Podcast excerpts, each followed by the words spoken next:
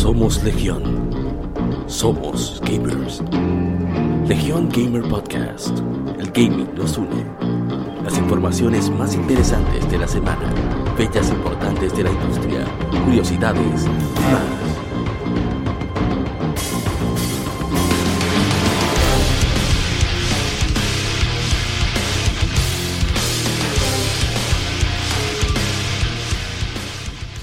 Bienvenidos amigos al episodio número 33 de Legion Gamer Podcast.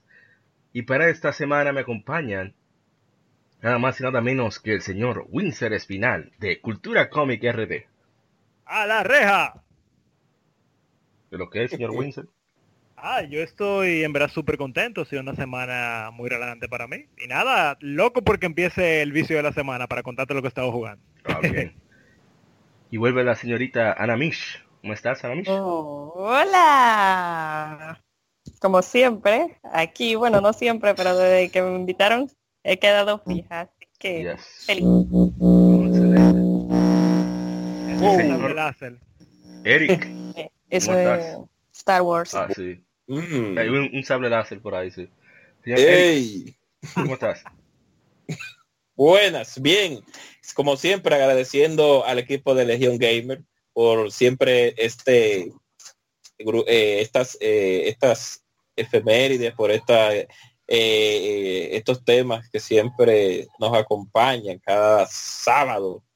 Eh, y nada hacia adelante, me trabé un chin ahí que no que iba a pensar, pero como quiera lo dije, así que buenas noches como quiera. No, todo, para que se diga natural. Y vuelve, como siempre, Ishidori. Otra vez, que sable láser. ¡Ey! ¡Ey! Y ahorita peleando contra el lado oscuro. ¡Ey! ¿Cómo así? Ok, ningún- no, no. Tumba esto. Pues bien. Ah, aquí tranquilo, ¿verdad? En compañía de los motoristas que siempre, ¿verdad? Aprovechan el momento más oportuno para hacer aparición. Más sabroso. Sí. Pero todo en orden, todo bien, disfrutando de la compañía de ustedes. Y Eriácer, por el amor de Dios, ya usted tiene aquí cuánto, como, como 10 programas, ya no es invitación, ya usted está aquí. Oye, Estamos a- ya se va para la nevera y le, Contratado. y le coge el refresco. Ah, Ya pues, permiso. Honorario. Ya, ya, no levanto la mano y, ju- y juro por y juro por, por los por los estatutos del, del grupo. Bueno, y vuelve del coro original el señor Eastside, Manuel. Ah, Manuel parece que no. señor, eh, señor. Emanuel. Parece que el Aloha. rayo láser era un ovni que lo estaba abduciendo y se lo Sí. No, ahorita se integra. Bueno, para esta semana tenemos unas cuantas noticias, eh, no más o menos interesantes. Eh, de tema de la semana tenemos para discutir, ah bueno, las efemérides que nos pueden quedar. Y el tema de la semana Ah, tenemos para son más o discutir. menos interesantes. Son las noticias más interesantes en el podcast más interesante de la República Dominicana respecto no, a videojuegos. es- es- bueno, que tú eres de marketing, tu trabajo es mentir, pero Oh, Déjame decir mentira, tranquilo, que te conviene, ¿qué vaina es? bueno, en el caso lo que pasa es que verano aquí en Occidente es un mes súper flojo de noticias. Porque hasta los tigres están de vacaciones. ah, bueno. Entonces, son más de detalles de numeritos que están celebrando y cosas así. Y el tema de la semana tenemos documentales de videojuegos. Vamos a discutirlo, a Oh, comentar, dan unas cuantas opiniones al respecto. Pero antes el Vicio semanal.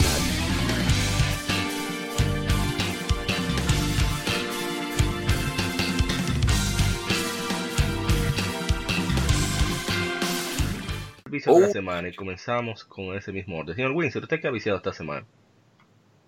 Esta semana, señores, eh, déjenme contarles al- algo que ha detenido mi vicio. Y es el hecho de que como ahora estoy intentando calificar para los Juegos Militares de Taekwondo, dejo la computadora en el trabajo y generalmente en las noches solamente juego Fire Emblem Fates. Sí, estoy un poco desactualizado, tengo que jugar algo más reciente. Y nada, debido a eso me he dejado el gaming de PC y, y me he concentrado más en la consola. Fire Emblem Fates, señores, como yo les conté, ya acabé la Birthright, que es supuestamente la parte más fácil del juego. Ahora voy a la parte que se llama Conquest. Y señores, ese juego está súper entretenido. Diañe, me han dado, me han dado funda que ustedes no han tenido madre. No, Digo que no ha tenido madre esto. Encima de eso la historia está mucho más interesante que Birthright, todo y muy entretenido, francamente. Loco por llegar a Revelations. Y nada, me ha frustrado tanto el juego que me he visto obligado a seguir jugando Ocarina of Time, juego que admito con toda la vergüenza del mundo que me venció innumerables veces. De niño nunca pasé del DQ3. No, pero Cuando yo- ¡Barbarazo! espérate, Oye. por parte, cuando usted no sabe inglés y tiene, qué sé yo, 7, 8 años, no, no es fácil. Entonces, No, no, lo, no, gra- no, lo espérese. gracioso es que lo mío es gener- generacional, porque la primera vez que, a- a- que yo pasé el DQ3 yo tenía como ya 16 años. Y ahora volví y pasé el DQ3 y pasé el Templo de Fuego, así que estoy progresando. Ah, no. Wince, abusa, Wince abusado. Papá, deja- déjame, déjame sufrir que yo quizá... Oye, yo quemé, yo quemé la fuente de mi 64 de chiquito tres veces. Para que tú- Ay, Dios mío. Yo acabé Donkey Eh, Kong pero- 64 en un periodo como de 5 años, fue porque dura, el, el 64 duraba uno y dos años dañado. Dios. Lo último que hice fue ah. que después que me lo arreglaron, se me ocurrió poner el 64 encima de una nevera y, y- y me emocioné tanto que jalé el control y se fue el 64 cuando se volvió a dañar la fuente, porque la consola no se dañaba ni por el diablo, loco, tú lo dejas- la, deja- la podías dejar caer de un avión. Eh, pero diseño no, así, ya- ya está. Wince, pero eres come consola, pero ¿qué es lo que pasa? No, no, ya, ya, ya, yo cambié esa mentalidad. Ah, señores, continúen, yo estoy aquí enfocado en que después de que termine la, la Ocarina, voy a meter a la mayor Smash de 3DS también, para ver si algún día cuando compre mi Switch el año, el año que viene juego Breath of the Wild. Lo siento, soy un, un jugador que no está a la vanguardia, pero ¿qué vamos a hacer? No, pero no. No, no, eso está bien, eso está bien. Eh, eh, señorita Anamish, ¿de qué ha viciado esta semana? No, Anamish no está. Hello. Nada. Ah, Aloha. aquí está. Ok. Aquí estoy, aquí estoy. No, esta semana me he dedicado a jugar un poco de Monster Hunter. Ya cambié mi personaje, que les conté la semana pasada que estaba arreglando el problema de maquillaje. Y Oh, sí, porque que antes, antes muerta que sencilla. Y me he dedicado a jugar, a jugar Planta versus Zombie también.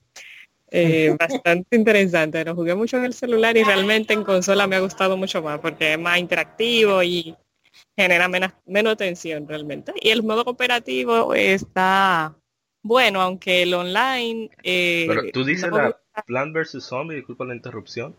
¿La Plant vs. Zombie eh, clásica, estrategia o la Garden Warfare? la Garden War.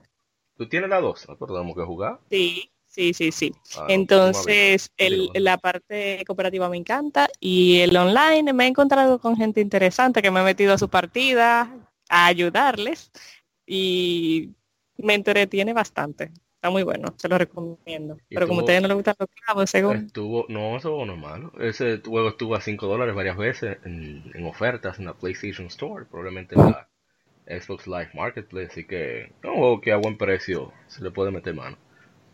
está muy bueno, interesantísimo. Señor Eric, ¿usted qué ha viciado esta semana? Bueno, activo como siempre con las ligas competitivas de, de la Guilty Gear, la XR, y saboreando y disfrutando, Dios mío, de cada stage que paso de la Mm. Sonic Manía. Jugoso, así. Mmm, delicioso.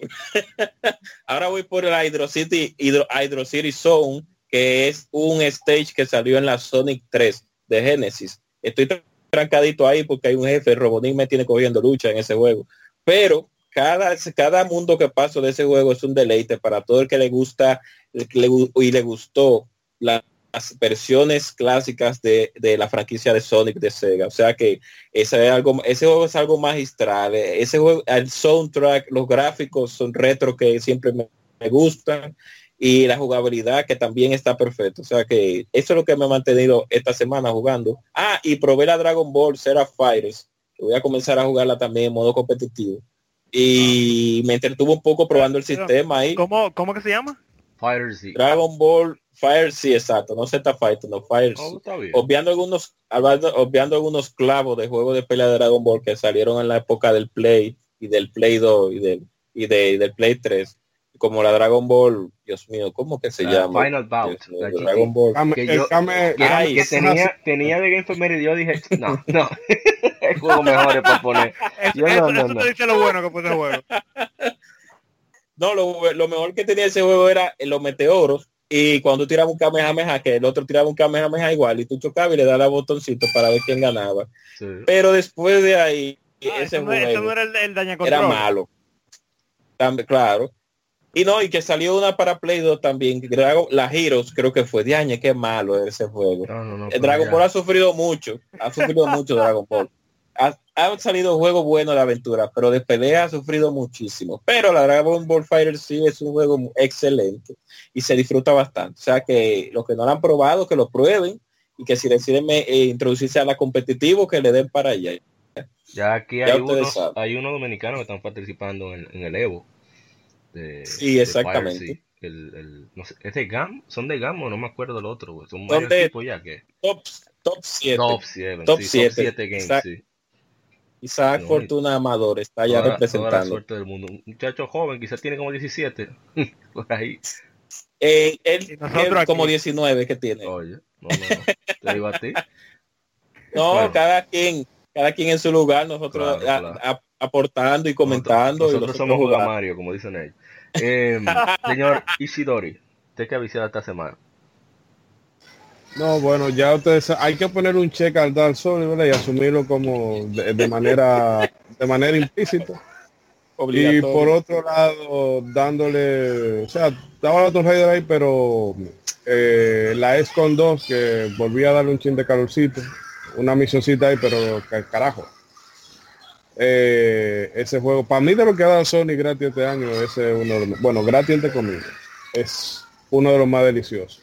Excelente. Y como después de yo ver el, el tráiler de del Tetris, Tetris Effect, se me ha metido una, una gana de jugar Tetris, instalé el- la versión que tiene Electronic Arts ahí en, en la en la Play Store y nada, y el trabajo Ah, ahí entre una y otra.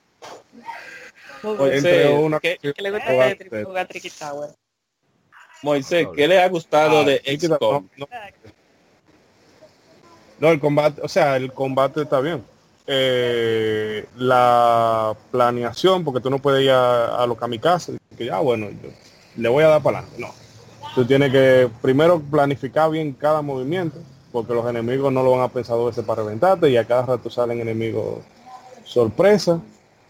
Y lo que me molesta un poco es que tienen un factor para meterte presión, de que hay cierta tecnología que los, los aliens y lo, bueno, la facción que apoya a los aliens desarrolla como una serie de, de tecnología que te aumentan un contador, básicamente el contador del Doomsday. Y si tú Ok. no vas y haces una misión para retrasar eso, eso es como un- como una bomba de tiempo. Esa vaina a mí me estresa. Yo quiero que los juegos me dejen hacer lo que a mí me den mi maldita gana, en el tiempo que a mí me maldita gana. No, pero pero bueno, pues no es tan, no es tan malo.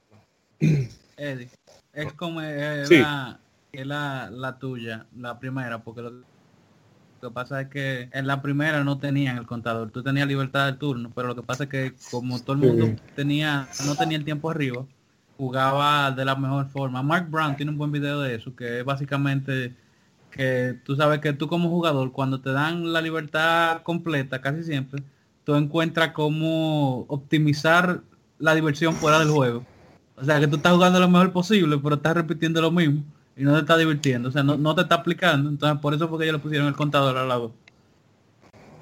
Eh, no, yo obviamente yo en la pero ese principio se puede aplicar también con los juegos de mundo abierto, que tú, verdad, te tiene 20.000 posibilidades y a veces tú te desenfocas. Pero no, No, sé, te, ya no te desenfoca, te pone la más eficiente, pero la más aburrida. Pero que eso ya sería fallo de diseño, porque tú deberías de hacer eso de una manera que se sienta natural. Un equilibrio. Bueno, también. Señor Guadaña, digo, Isaac, ¿usted qué ha viciado esta semana?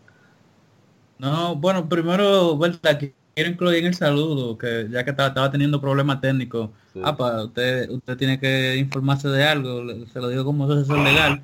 Contrato de trabajo son contratos de hecho. Entonces, ya aquí está todo el mundo, aquí está todo el mundo trabajando de, de hecho. Nos vamos todos a un tribunal y tú no tienes que pagar nuestra prestación. ¡Ay! Oh, Vamos, que vamos aquí, Nada cuñado. más tiene que Bueno, encontrar mis honorarios, yo mis honorarios mejor se lo hago gratis porque yo cobro muy Eh, caro. Ey, ¿cómo así? No, pero usted ya soy visto yo. que desbaratamos esto y hago uno solo, no hay problema. Así que The ¿Cómo así? ¿Cómo así? Las nuevas aventuras Esto, de APA. esto nunca existió. A la No, no, pero Imposible. ya, ya en serio. los podcasts borrados. Sí, sí, sí. No, pero ya en serio, este, esta semana, bueno, so- pues Miguel no está aquí, pero nada, nos no, nos lo hemos pasado en Monster Hunter, matando el, el monstruo nuevo de la colaboración del Vigimo, de eh, Final Fantasy XIV. Eh, tengo un par de quejitas porque parece que, que pusieron el modelo del juego de la 14, lo agarran y lo tiran en Monster Control Hunter. C, porque- control B. Ujú. Sí, sí, sí, oye, Ah, porque eso- cuando, cuando el monstruo tú lo duermes, se duerme como los viejos, con los ojos abiertos. La clásica de Capcom de copiar y pegar. Sí, sí, sí, sí. Oye, no, le copié a otra, a otra compañía. Señores, manden ese modelo ahí para tirar eso así, manden eso por correo. Oye, tiene esa vaina así que lo regalamos allá. Sí, Tiene el sí. código de Play 4. Sí, mándalo, ven, que nosotros le bajamos los polígonos necesarios ya. No, nada, Monster Hunter, este, acabé el, la, la Gundam, bueno, no acabé, acabé una palabra fuerte, la Gundam Versus, acabé el, el arcade, vamos a decir, eh, porque el juego está hecho para que se juegue online. Y nada, volví siempre al Dotica, que cuando no hay más nada para jugar uno vuelve a su Dota. ¿Sabes que a mí siempre me interesó jugar Dota? Y lo jugué por un tiempo breve, pero como no tenía quien me enseñara. Y como la partida duró 50 minutos, así que olvidar. Ya esto lo hablamos, Bueno. Winsel, como hace par de Sí, capítulos. Ah, oh, Guadaña. Déjà vu. Tiene, Guadaña, tiene que añadir. El que no toma el cerebro Fox le pasa eso, ya después de cierta edad que cuidarse.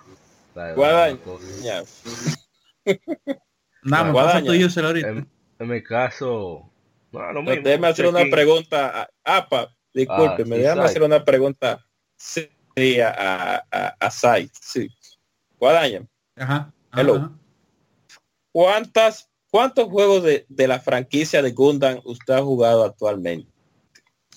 Eh, no te puedo decir que mucho porque yo soy fan de la serie y la y ellos tienen un problema también que tiran mucho clavo. ¿Cómo que Dragon Ball qué? ¿Cómo fue? Ey, qué problema eso, ¿no? ¿Verdad? Pero lo, lo- lo que- quiere un número o lo quiere enumerado. Eso, eso lo hablamos No, en un por lo menos la- los, los juegos que más le han gustado de la serie de Gundam que usted ha probado. Usted le pa- Desglósese ahí un cortico, pero desglosado. Breve, no, la Gundam Versus, buenísima. La, la, la New Gundam, la, la Gundam Breaker, eh, yo tenía la 3. Pero como estaba en japonés no le hice mucho caso. Eh, y la, Ajá. la Super Robot Tyson, la, la Super Robot Wars, eh, eh, Oji Saga Bururum Bararán, no me acuerdo. Ah, la, la, la OG, la que estaba en, la que la que salió en PlayStation 3 o la que salió en el 4, porque En, en el 3, en el 3. la ga- la OG que va después de la Gaiden, esa es la, la- ah, ok. Eh, de la Gundam, ajá, Y la de la que era un musu de Gundam, un muso de, de Gundam. eh, ah, sí, la, la, La 2 la de esa misma, la, la esa misma, ah, bueno. Eh, eso era, y por qué, ay, por qué, y por qué la Gundam, la Gundam, rapidito, por qué la Gundam Breaker, por qué, por qué, le- por qué el ocio, por qué el gusto por la serie animada de Gundam en anime y manga, porque Animate Podcast. Es sí. que Gundam rompió. Qué recuerdo. nos vamos sí a- al anime.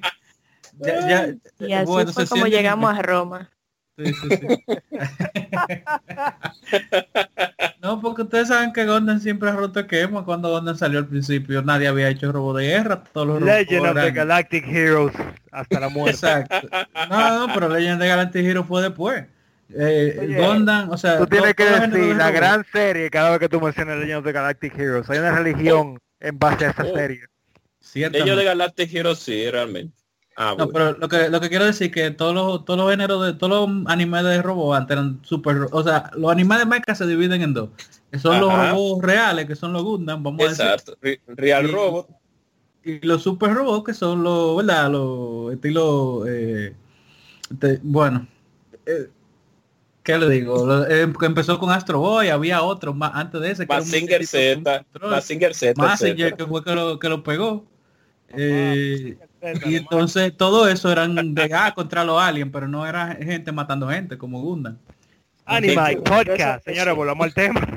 Nada, Vamos, sí, vamos el tema. Si todos los duro, llevan a. Roma, ¿cómo salimos de En mi caso jugué mucho Rocket League como siempre, la Ratchet and Clank 2 Going Commando, que se está poniendo cada vez más interesante, más complicada ya en su trayecto final, sobre todo que aparecen unos cuantos planetas que son opcionales, lo que hace todavía más emocionante y larga la aventura, sin volverla tediosa. Y también he jugado un poquito de eh, Mario and Luigi Dream Team, tratando de avanzar ahí y también tratando de llenar el, el Pokédex en Pokémon Omega Ruby. Pero ya eso fue la mi vicio de la semana. Ahora pasemos a Gaming Informe. Las informaciones más interesantes de la semana.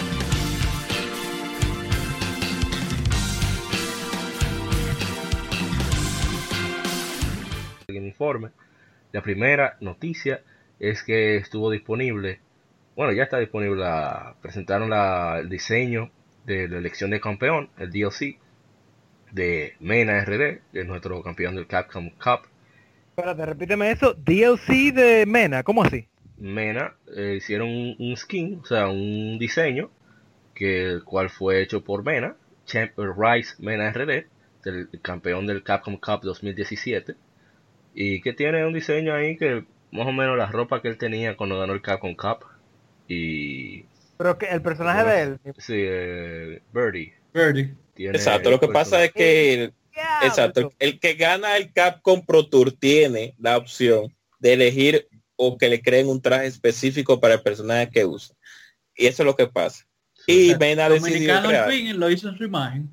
le hizo, exacto, lo hizo a como él deseaba.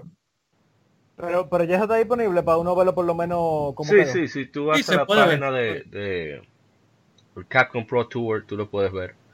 Voy a pasarte el enlace aquí. Ah, interesante, tiene Claro, claro. una copita que tiene la sigla de nuestro país, tiene también la banderita de nuestro país en uno de los, de los t-shirts, eh, etcétera, etcétera. Bueno, ya pasando a la siguiente noticia, Monster Hunter World llega a 8.3 millones en distribución y física y y ventas digitales. Eso es impresionante, agrega 400 mil más en unos cuantos meses y, y la versión de PC que sale el 9 de agosto ya va a todavía a incluir más ventas para este gran éxito de Capcom que ya es su jue- sería su juego más vendido de la historia. It brings money. Yes. Realmente. Un juego bien hecho, con buen contenido, quizá menos que los anteriores, pero extraordinario.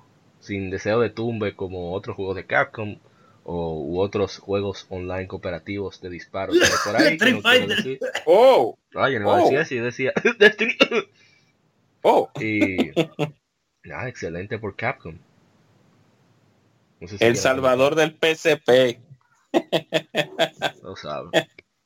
Eh, pasando a otra noticia, Digimon Survive llegará a Occidente para PlayStation 4, Xbox One, Switch y PC en 2019.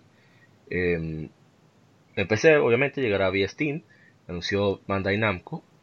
En Japón solo se lanzará en PlayStation 4 y Switch porque son las consolas, son las vías de vicio principal de los japoneses aparte del celular.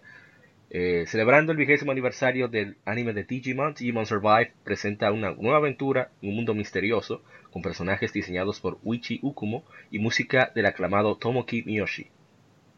Digimon Survive eh, ve a un grupo de adolescentes liderados por Takuma Momosuga que si pierden en un, viaje de campo escolar encontrándose transportado a un nuevo mundo de monstruos y peligro mientras luchan encontrar, encontrando su camino a casa un mundo animado de, de- de decisiones difíciles y batallas letales, selecciones del jugador a través del juego impactarán la evolución de sus aliados monstruos y del final.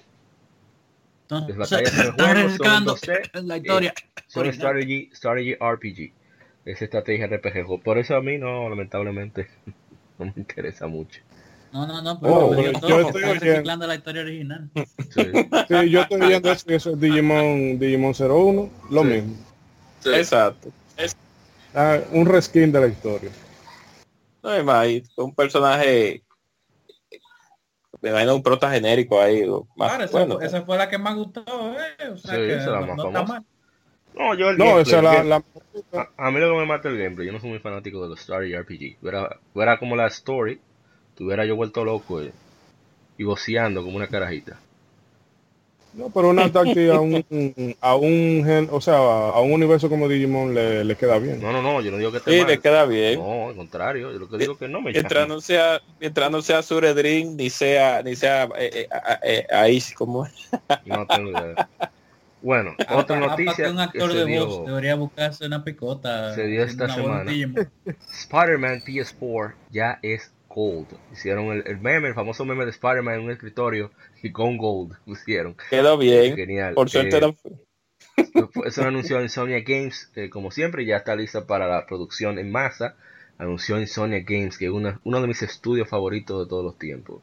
Ellos siempre saben cómo, cómo manejar eh, a Spider-Man. ¿te, acuerdas, ¿Te acuerdas que lo dijimos, Guadaña, cuando estábamos viendo el 3? Era contigo, yo yo no me acuerdo. Sí, sí, sí, sí. Sí, y dije, óyeme. Igualito a la, Play 2. Sí. Óyeme, eso es lo que necesitamos, una gente que sepa, que tenga esa comicidad, ese, ese buen sentido del humor y que sepa hacer juegos de plataforma y, y qué bien que, que al parecer, según que la gente ha probado, eh, está genial el juego. Así que Spider-Man PS4 saldrá para PlayStation 4 en exclusiva el, el 7 de septiembre a nivel mundial. Así que lo estamos esperando con ansias. Eh, Guadaña está bien porque Guadaña tiene un socio que ya la preordenó digital. Nvidia. Sí, sí, sí. No, y qué No, bueno que no diga Guadaña, diga, diga, diga, diga.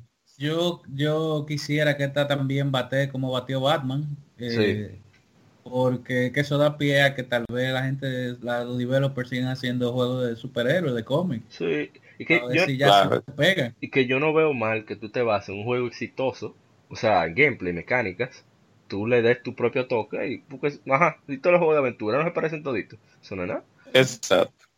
No, y qué bueno que no se tiraron una, una foto como la gente de No Man's Sky en el lanzamiento cuando fue Gol. O sea que Hombre, que No. Es así. Qué dolor. Yo que es, quiero que me tiren una herida. Es un equipo que, que ellos hasta hacen un video musical para reclutar gente. Esa gente está loquísima. No tiene nada de juicio. A mí me encanta Insomniac.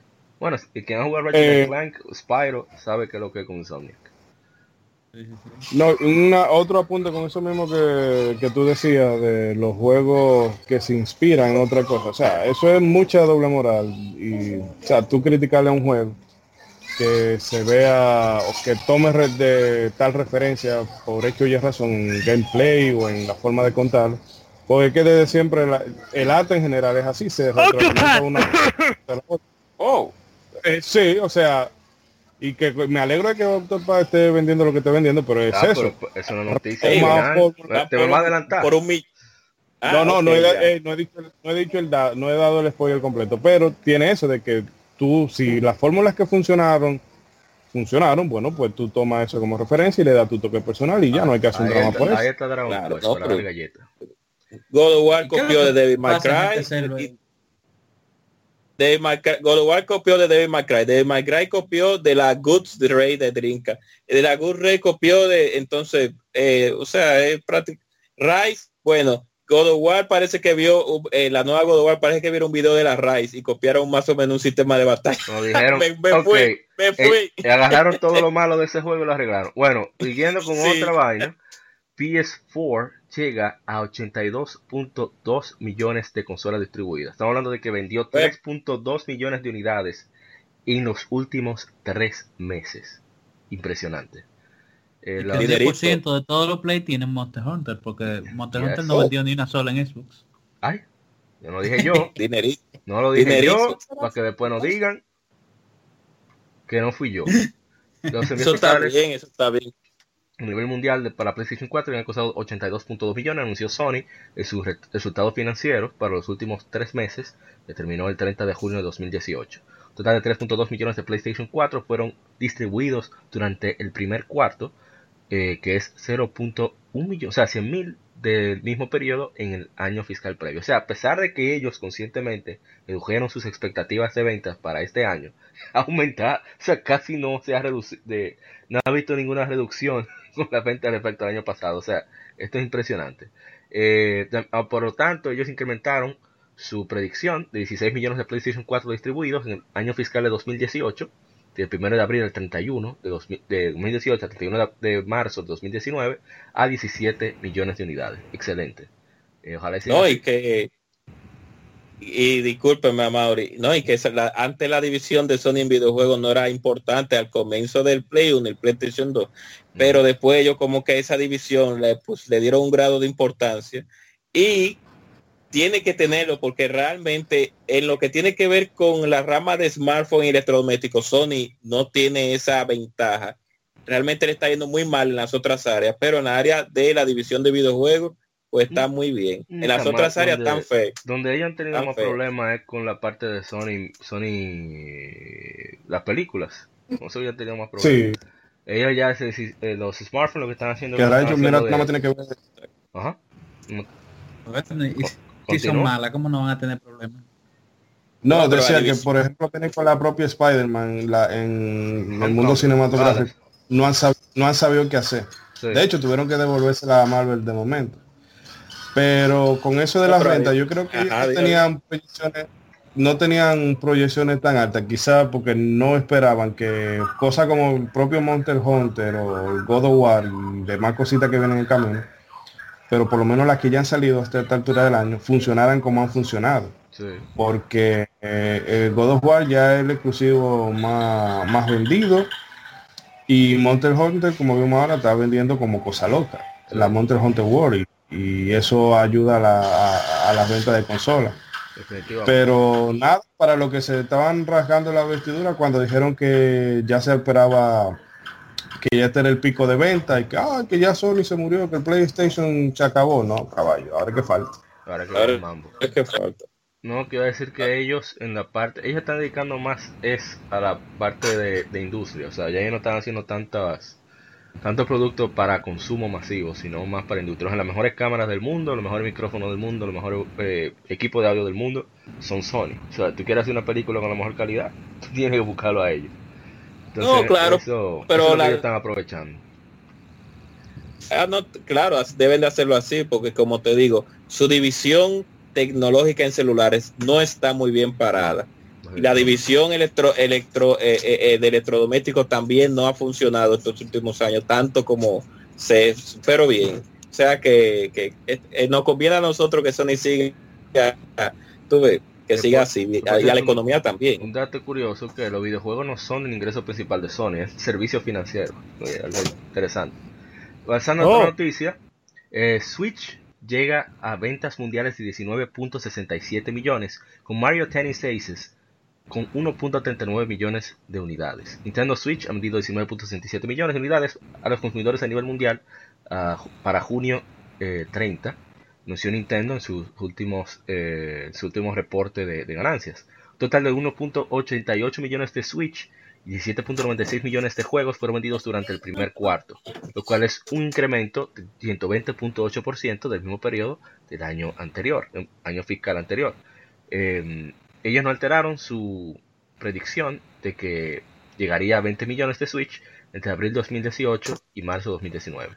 También ellos compartieron eh, unos cuantos numeritos de las ventas actualizadas de los títulos de Switch, con Mario Odyssey con 1.11.17 millones, Mario Kart 8 Deluxe con 10.35 millones, Legend of Zelda Breath of the Wild con 9.32 millones, Splatoon 2 6.76, One to Switch, no sé cómo carajos está ahí, con 2.45 millones, ARMS 2.1 millones, Kirby Star Allies 1.89 millones y Xenoblade Chronicles 2 1.42 millones. Ya los otros- ah, Donkey Kong Tropical Freeze llegó a 1.40, que bueno, que un juegazo.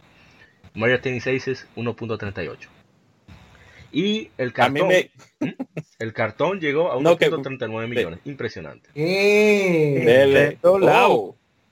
Oh, no, que me causa gracia fue que el, los jue- el jue- yo no sé cuántas ventas tuvo los juegos, tuvieron los juegos de Mario tenía anteriores, pero ustedes saben que Nintendo es cada vez que Nintendo lanza un juego para lógicamente su consola, ella compite ella misma con- en contra de los otros developers, que es por Sí. un lado eso es malo, por un lado eso es malo también, Sí. porque a veces los los, los third party no les gusta lanzar juegos a ese tipo de consola porque compite con la propia eh, dueña de la consola. Mira el caso, mira el caso de Digimon. Digimon, mientras Pokémon estuviera ahí, no tenía forma. Cuando la- el PlayStation Vita porque salvó a los juegos de Digimon. O sea, el- Sí. la consola muerta salvó a la franquicia. Es una cosa de loco. Entonces, un millón y pico de gente jugando Mario Tennis. O sea, eh, o sea, Ya tú sabes. para me gustó colores. Sí. Bueno, otra noticia. Shantae Half Genie Hero eh, lanzó una actualización. La gente de... Ay, de Way Forward. Una actualización gratuita de Shantae Half Genie Hero para todas las plataformas. PlayStation Vita, Nintendo Switch, Wii U, PlayStation 4, eh, PC. Que agrega modo pijamas, Jamix Mode y Blaster Master Zero. eh, con una danza de transformación. Eso es para que luches utilizando almohadas y, y tengas un Oye. salto más o menos como Luigi. Y también para enviar eh, proyectiles de, Ay, de- ovejas que hacen muchísimo daño. Y también la, el cambio a Sofía 3 de Blaster Master Zero. Eh, bueno, está, está chulo, o sea, una autorización gratuita, lo que gratis no, no es queja. Y Siempre es impresionante que No, y hagan las eso. chan- las Shantae son buenas. La Sí. gente de Way Forward saben hacer, saben hacer su juego. Para, Por para cierto, mí- la, la- ajá, ajá, no, no, no. la, la- eh, disculpa Mario por interrumpirte porque estamos hablando la DuckTales, la, la remaster, para mí uno de los mejores juegos que pudieron tirar esa gente remasterizado para, para las consolas. Sí. No, que se iba a decir que para mí, eh, Way Forward son de los mejores developers 2D que hay. O sea, de- después de Vanillaware, para mí están ellos. Sí. Definitivamente. Y tienen un alma, el alma secreta que es este muchacho Jake Kaufman, que diablo, ese tigre compone. Que yo no sé, Sí. O sea, él hace, él no usa una orquesta real, pero se oye como si fuera real. Es increíble. No, es que el tipo ha sabido, eh, o sea, capturar la esencia de los retro, porque mucha de esta gente que hacen juegos indie, bueno, ok, ah, el chip de sonido o el- emulando el sonido, bye, pero no capturan la esencia en sí, como... eh, o sea, este tipo sabe, le ha cogido el hilito a, a- a la Así. música de esa, de esa época y de ese tipo de juegos retro. Sí. Muy bien. El Shovel Knight es el que le pone la música también. Sí, no Oye, te digo que ese tigre es muy buena. rotísimo. No, está Tigre, bu- esa música que compone la gente de Way Forward son excelentes. Esa, sobre todo esa Shantae Genie Hero, que la versión física te trae el disco con toda la, toda la pieza. Y está genial, o sea, tú notas que no es una orquesta real por algunas cosas que ha- hacen los violines que tú sientes cuando tú escuchas los, cuando son los reales, pero es increíble la calidad del sonido y la musicalidad de la composición. Es impresionante lo que hace. Bueno, otra noticia, Mario Tennis Aces tiene una actualización 1.2.0 que agrega balance al, al- los tiros y otras cosas. También ahora pueden poner los trick shots al, al stick derecho. Entre otros cambios en modo de aventura, eh, que ahora no te lleva al mapa cuando tú fallas una misión, sino que puedes reintentar ahí mismo. Entre otras cositas más que agregaron el, el online, etcétera, etcétera. Así que, ah, lo que tiene Mario Tennis Aces, que son 1.40 millones aproximadamente, que le den para allá. Los juegos Exacto. del Plus para agosto 2018 ya han sido anunciados. Para PlayStation 4 son Dead by Dead- Daylight, Mafia 3, el bonus está Here the Li- Daylight, que es un juego para VR, para el PlayStation VR, la realidad virtual. Knowledge is Power también. Y para PlayStation 3, Bound by Flame y Serious Sam 3 PFE. Para PlayStation Vita, Draw Slasher y Space Hulk. Así que, bueno, la gente con PlayStation Plus, que somos como 32 millones por ahí, ya saben. No, y si le gustan Sirius Sam, si le gustan Sirius Sam, que la serie es buena. Y Daylight, bueno, Daylight para que le gusta, ustedes saben. el- No, a mí el que me interesa es... Ajá. No, no, dígale, dígale. No, que de esa, de ese, el que me interesa es Mafia, porque en su día el gameplay algo medio, ah, más que más busque el carajo y mucho fallito en términos de gameplay, porque parece que algunas cosas se repetían. Pero que, o sea, la trama parece que estaba interesante y yo, como de por sí no me gusta mucho eso GTA Simulator, y poco me, me apetecía comprarlo full price. Entonces, bueno, ya este precio sí como que apetece probarlo. No lo pruebo y ya. Eh, Todo más. Sí, el, el Dead by Daylight no sé qué tanto me llama, pero vamos a ver. Está ahí ya. Bueno, hay noticia que es casi una discusión, lástima que no están aquí los pro digitales. Eh, Spyro Reignited Trilogy requerirá descargar contenido para jugar Spyro 2 y Spyro 3. Eh, o sea, Entonces- Spyro Reignited Trilogy requerirá descarga de contenido para jugar Spyro 2 Riptos Rage y Spyro Year of the Dragon, eh, anunció la web oficial. El Spyro the Dragon original será jugable sin descargar contenido. Va a salir para PlayStation 4 y Xbox One el 21 de septiembre. ¿Y qué es esto? no vamos a llegar. Que no tiran los códigos a tiempo, tú a ver, que no la fecha de producción la tiran mal y, y van a hacer ese disparate. Bueno, este que está aquí, este que está aquí no va a comprar eso. Desde que está aquí, Es que eso no, lo va a comprar.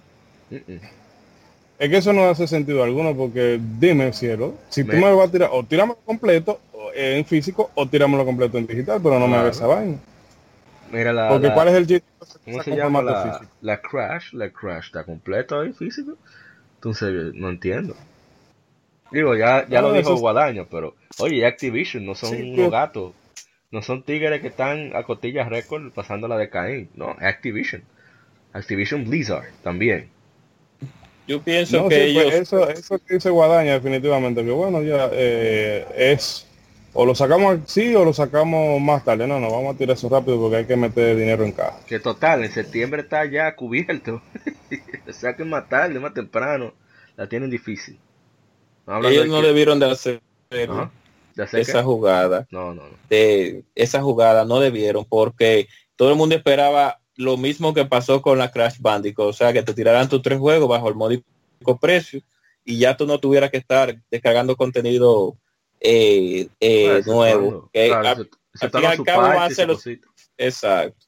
Van a ser los otros dos juegos, los contenidos nuevos, que le va a poner nuevo contenido, eh, Spyro 2, eh, nuevo contenido, Spyro. No, no, no. Pero no no debieron la gente de, de Activision realmente porque la Spiro 1 es un jueguito que entretiene pero es corto o sea que entonces lo, dime tú no Yo- hay replay value Yo creo tú. que me quedaré jugando mi la de PlayStation 1 original, que la compré a un dólar hace mucho. Y no. No, ya que tú lo mencionas eso, apa, el chiste de eso también es darte el feeling como que tú estás jugando Play 1 de nuevo. Claro. Entonces, en Play 1 no es verdad que todavía que, que baja que baja nada. Entonces, luego salían enteros. Exacto. cosa esto. Bueno, pasando a una noticia más agradable. Octopath Traveler llega al total de distribución y ventas digitales de más de un millón, anunció Square Enix. Que este juego fue lanzado el 13 de julio para Nintendo Switch exclusivamente y qué bueno que le ha ido tan bien. Era justo y necesario. claro Un RPG que le claro iba que tan bien, sí en menos de un mes esta cantidad, aprovechando, como diría, yo no quería decirlo así, sobre todo sin estar los propietarios de Switch presentes, pero aprovechando que no hay tantos juegos disponibles ahora mismo en Switch, así tan tan relevantes, quiero decir. exacto bueno No, y que- llegue. y que y, y que las RPG es- de este lado del mundo eh, no es que están falta pero necesitamos un empujoncito últimamente de que haya algo, haya algo de, de, de- de así que RPG puro en su más es- en su más sólido estado sobre todo así Switch, como Octopath sobre todo Exacto. Switch, no sobre ¿No? a mí me alegra de eso. A mí me alegra de eso porque era un juego que yo pensaba que, qué sé yo, vendería 300 mil y pico de copias y ya. Pero que eso también envía envía otro mensaje, que era lo que hablábamos hace poco con respecto a Dragon Quest. Tira esa vaina en verano, cuando tú no tienes que tener no tienes competencia con nadie y dale un buen marketing, porque ese juego, la misma Nintendo también se encargó de darle cierta promoción en, los canales de YouTube, en redes, vaina, en el 3 le dieron su buen espacio para los demos, ayudaron mucho. eh, sobre todo, sí, porque fueron como dos, dos, Dos, dos demos, demos. Dos demos. Sí. Entonces eso fue un, un acierto estratégico muy muy interesante por parte de, de Square Enix.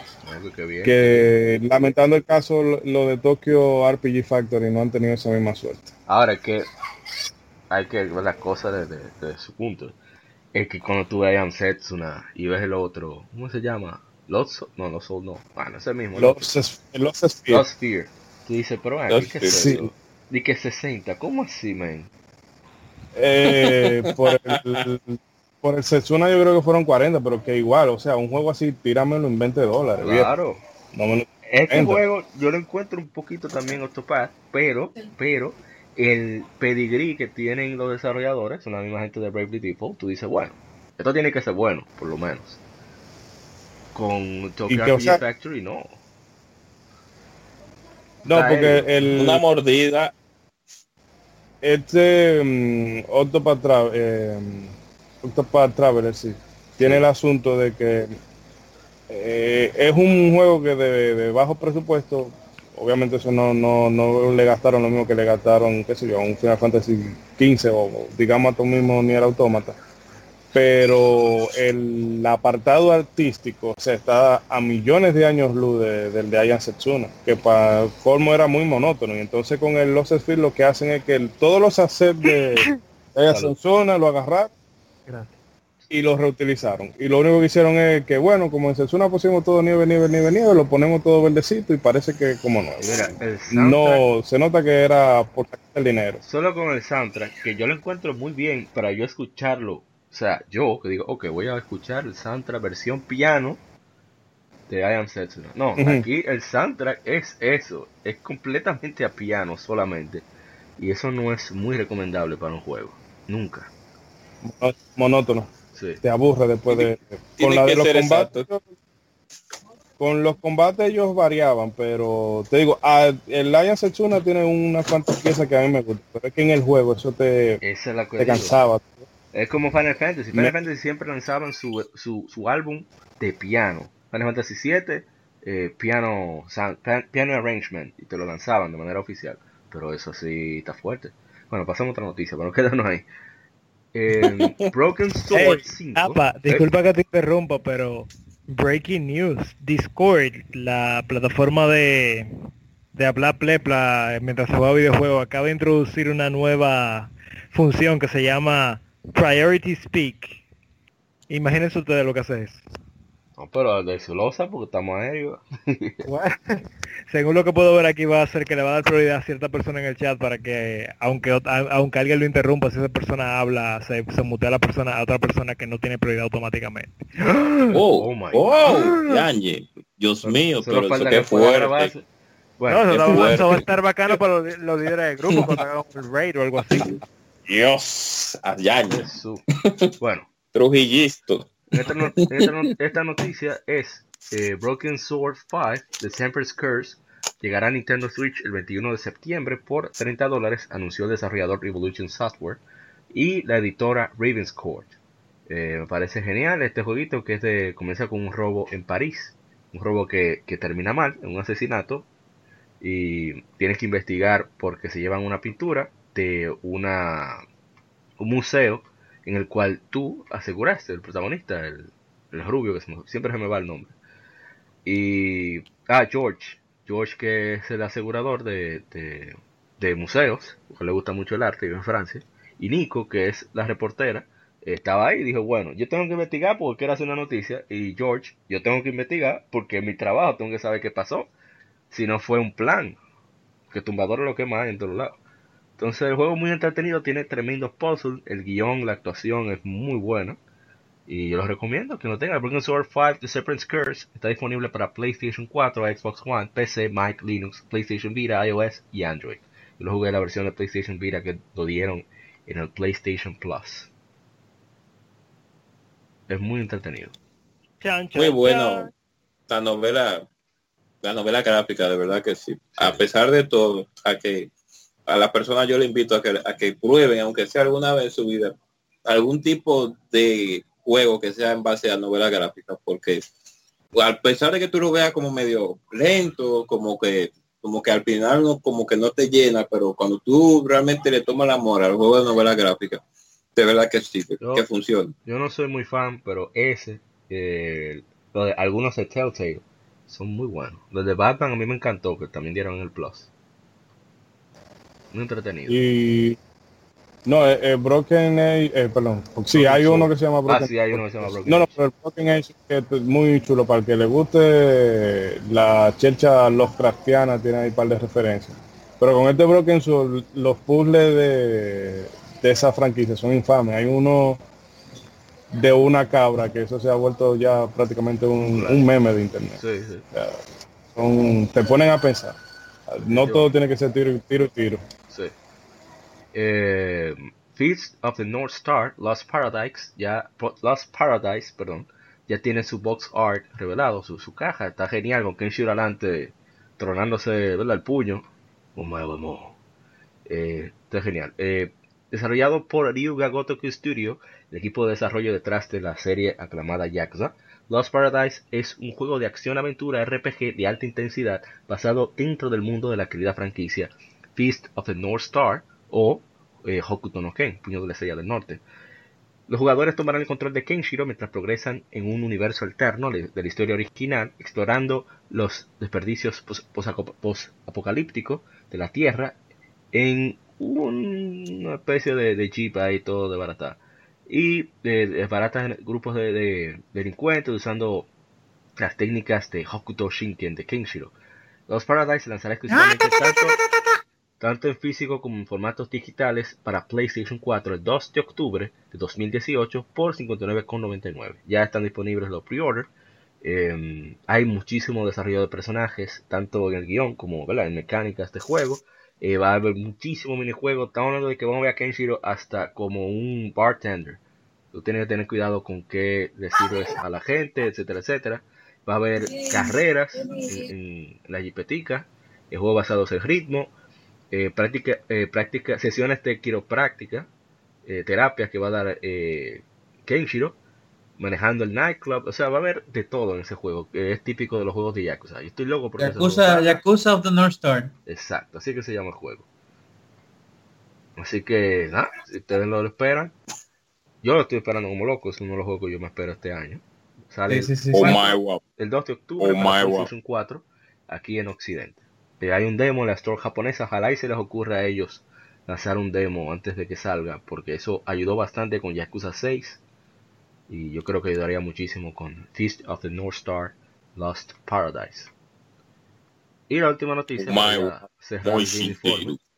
Persona Q2 New Cinema Labyrinth. Ah, perdón, ya lanzó un nuevo cinema de un anuncio de Persona Q2 New Cinema Labyrinth, o nuevo un laberinto del nuevo cinema que se lanzará para 3DS en Japón el 29 de noviembre por 69 unos 70 dólares más o menos. Incluye personajes de Persona 3, Persona 4 y Persona 5, incluyendo a la protagonista femenina de Persona 3 para PSP. Eh, bueno, vamos a ver cuándo saldrá aquí, es que lo sacan o lo van a portear a Switch, no sé. Me parece interesante que ese juego venga pronto. Y ahora podemos pasar a las Game Femérides. Aniversarios de juegos y consolas.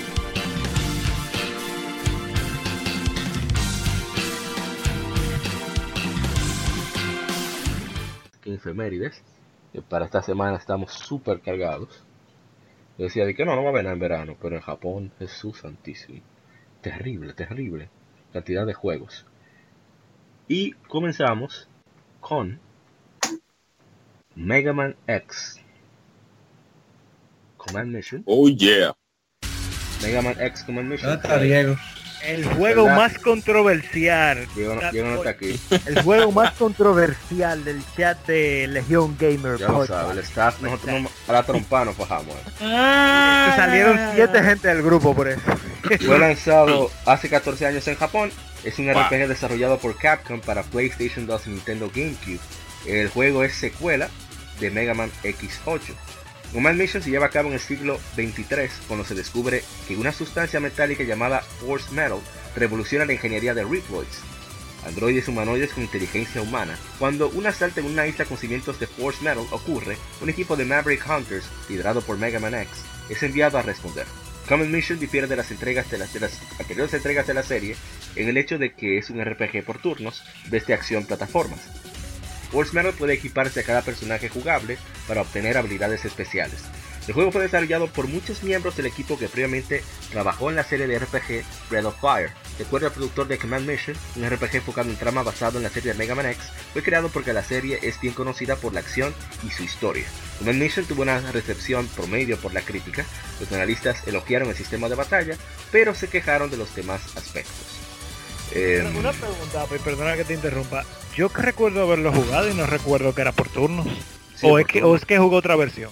Eh, No, es no, por no. turno, Es pero por es que, que no se siente por turno. Sí, es bien rápido el juego. O sea, los comandos tú lo, es casi al instante que tú lo entras. Y tienes que hacer Ay, los Dios combos para los ataques especiales, etcétera. En la versión Ay, de Dios GameCube tú podías conectar el Game Boy Advance con el GameCube Game Boy Advance Cable y tú descubrías algunas monedas y cositas. Y el juego era bien entretenido, me, me encanta todavía. Mm, mm. Ah, pa- bueno, no, está bien, ok. Ya Bueno. lo echamos. Lo que, lo que tú hablaste off record yo creo que no te da moral. Está bien, ya. Dale, dale. Continuando con otro juego de Game Efemérides. Oh, pero se me, me escapó este. Déjame buscarlo de un pronto. Estamos hablando Claro. de... Oye, es- es- esto no en vivo, pero vamos a decir Esto que no en sí. vivo, pero, pero en vivo. Estamos hablando de que Pero está de se en aniversario. Nada más y nada menos que Golden Sun. ¡Huepa! Golden El Sun dolor salió- más grande de mi alma. ¿Cómo y por qué? O porque tú sabes que no, no- la Golden Son 4 o 3, la que Ah, necesita. no, pero ese es el dolor mío. Yo creía que era tuyo. Ah, no, pero yo me he equivocado de orden. Tú, yo tenía mi orden bien. Pero nada, vámonos con Golden Sun. Golden Sun Claro. Salió hace 17 años eh, en Japón. Es un RPG desarrollado por Camelot Software Planning es un niño, es un niño criado ya. y publicado por Nintendo para el Game Boy Advance. Es la primera entrega de la serie de Golden Sun. El título sobresale por elementos de juego distintivos, como el uso de los Digini especiales que empoderan al, empoderan al jugador y pueden ser usados contra los enemigos. La historia de Golden Sun, ah, bueno, y los puzzles, obviamente. La historia de Golden Sí, Sun sí, sigue los poderes. A un grupo de usuarios de magia llamado Adeptos, cuyo propósito, como se ha revelado al inicio, es proteger al mundo de Weird de la alquimia, poder potencialmente destructivo que fue sellado hace mucho tiempo. Durante su misión, los adeptos ganan habilidades nuevas llamadas Psi Energy, ayudando a otros y aprendiendo más de por qué fue sellada la alquimia. Enseguida, eh, es seguido por una secuela titulada Golden Sun The Lost Age, la cual sucede inmediatamente después de los eventos del primer juego, pero se enfoca en la perspectiva de los antagonistas. Los juegos juntos forman la historia completa. El juego fue elogiado por los críticos. IGN declaró que Golden Sun puede ser uno de los mejores RPG en 2D creados para cualquier sistema. El juego fue comercialmente exitoso vendiendo más de un millón de copias en Japón y América, dando lugar a una serie que incluye tres juegos y otros medios. Golden Sun fue relanzado para la consola virtual de la eShop de Wii U en abril del 2014 y lo tienen todavía esperando por la cuarta entrega. Hay un cómic de Golden Sun Dark Dawn, cómic oficial, eh, muy chulo. Por el... O sea, digo cómic da- porque color y toda la historia para no sufrir tanto como sufrí con, con la Dark Dawn. cosa. Es bien chévere, ¿no? Porque Ay, es la- es la introducción a Dark Dawn. Pero este juego es genial, juego fue... Yo sé que este no es el tema del podcast, pero yo amo Golden Sun, no tanto por... el- bueno, me gusta mucho el gameplay, francamente. Pero es que esa historia de ese juego, como... Y perdón los spoilers, es un juego que salió hace 17 años. Pero cuando tú ves que en la primera parte del juego, en la primera entrega, tú piensas que tú, tú estás haciendo lo correcto y terminas dándote cuenta en la segunda entrega que los supuestos villanos no necesariamente eran malos, tú te quedas como que ve acá. O sea que tú te sientes tan culpable de lo que tú hiciste en el primer juego. Porque el problema es que No, ellos a mí, la camino, la manera, o sea, ellos estaban, tenían razón, pero la manera que lo estaban haciendo era que estaba mal. ¿Qué te iba a decir? ese, ese, ese tema de que no, a veces no sí, pero no es problema de, de fondo, sino de forma. Pero el, con Golden Sun yo recuerdo que yo compré ese game, el Game Boy SP en una pulga que hacían por aquí. Y no sé si era que el tigre lo estaba dando así, porque el precio era muy barato, eran como 800 pesos, con todo y el juego, o fue que se le olvidó que tenía el juego allá adentro. Y no. Esa, eh, yo le metí horas y horas a esa Golden Sun y recuerdo para pasar el password, porque no tenía cable link, Ay, todos los códigos que te dan de Golden Sun para pasarlo después. madre. Que conste que no había celular con cámara buena en esa época. Había que anotar. Y si tú ponías un, tengo- un carácter mal, revisaba dónde fue que tú cometiste el fallo. Y otra cosa- funcionó el maldito código. A mí sí, me- el, el oro, porque entre más, si era bronce, era como una página de caracteres, pero si tú le ponías oro eran como 10. Ya lo sabes. Y el tema de, de la historia, me hubiese gustado que los los eh, los desarrolladores hubiesen sido un poquito más arriesgados con, con el desenlace de del jefe final, aunque ya ese sería del de los 6. Pero nada, grandísimo juego. Ese juego... No, de- de eh, verdad. hay un ruido, pero ok. Ese Eso juego... fue, eh, no, eso fue de fondo, alguien que puso Command Mission en una licuadora. ¡Oh! My Mission, lo máximo. Pues sí, Golden Sun, me gusta que uno de mis Me desbarató la licuadora. yo me... Ahí fue donde te tomé muchísimo amor a, a los RPG, porque ahí fue ya cuando tenía un dominio en inglés más básico, pude entender prácticamente todo. Gracias Yo a unos aprendí amigos, inglés con Golden Sun, señor. Con un gracias diccionario a, guayo. a unos amigos que le prestaba el juego y no sabían, eh, no entendían el concepto de respetar los archivos ajenos, tuve que terminarlo como cinco veces, por lo tanto casi me lo sé de, memo- de memoria.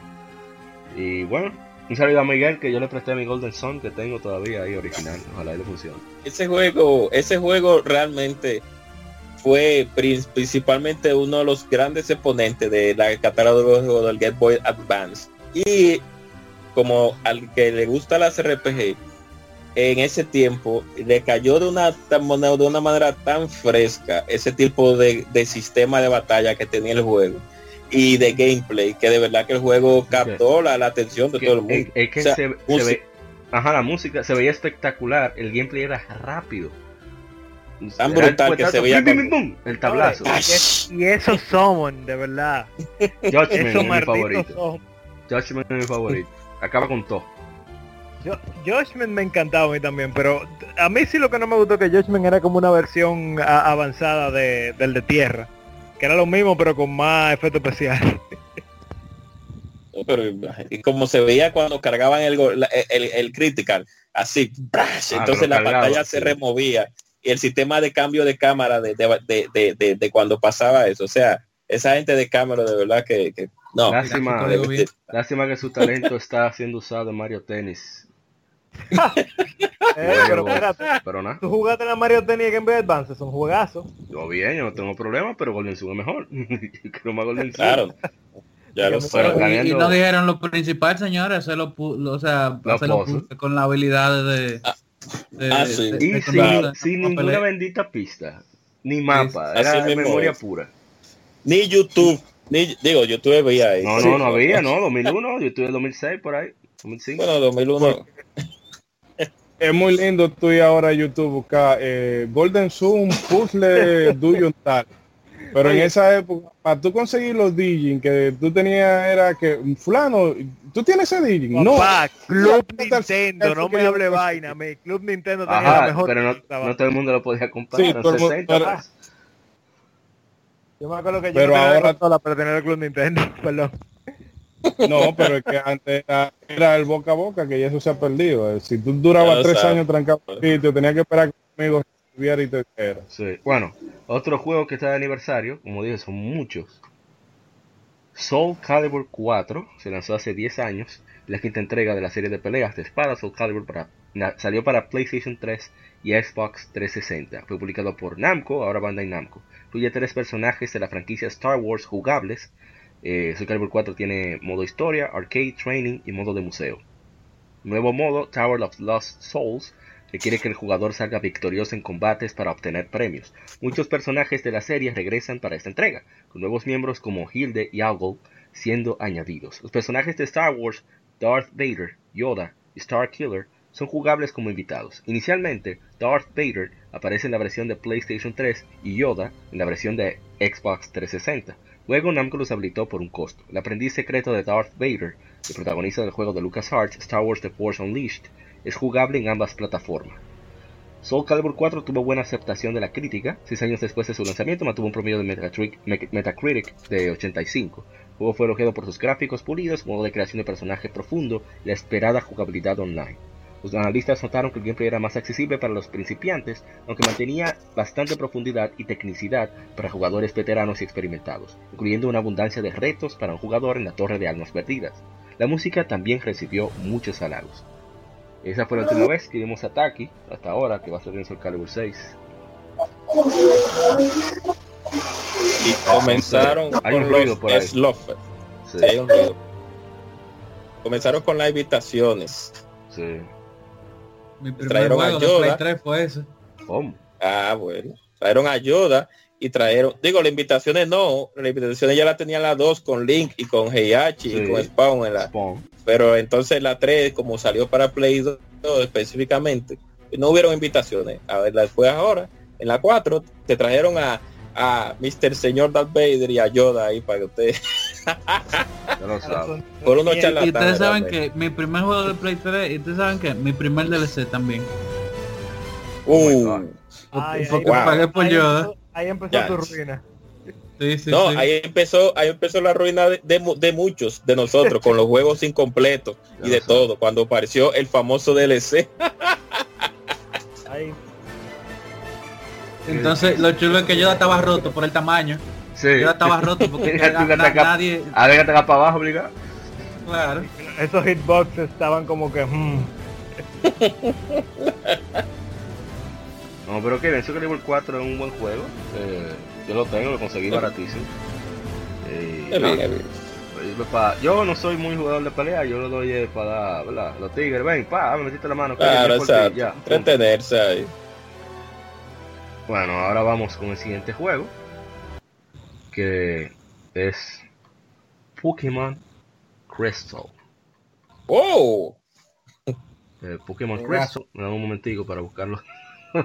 lo tengo por ahí. Apa, ¿Mm? apa, no podemos tener esto. No, No, pero ya. Pokémon Crystal hace 17 años eh, fue lanzado en América. La sexta entrega de la serie de los juegos de Pokémon en Occidente.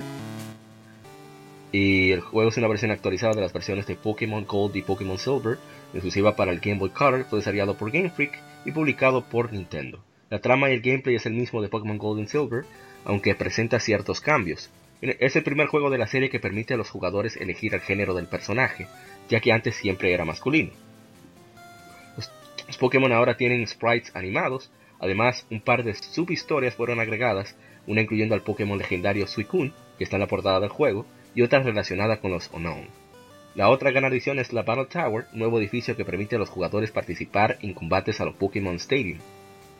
La edición japonesa, el juego incluía el Mobile Adapter Game Boy, un aparato que permitía conectarse con otros jugadores a través del teléfono móvil. Pokémon Crystal fue bien recibido por la crítica, aunque muchos comentaron que no había suficientes cambios y extras como para apartarlo de Pokémon Gold y Silver.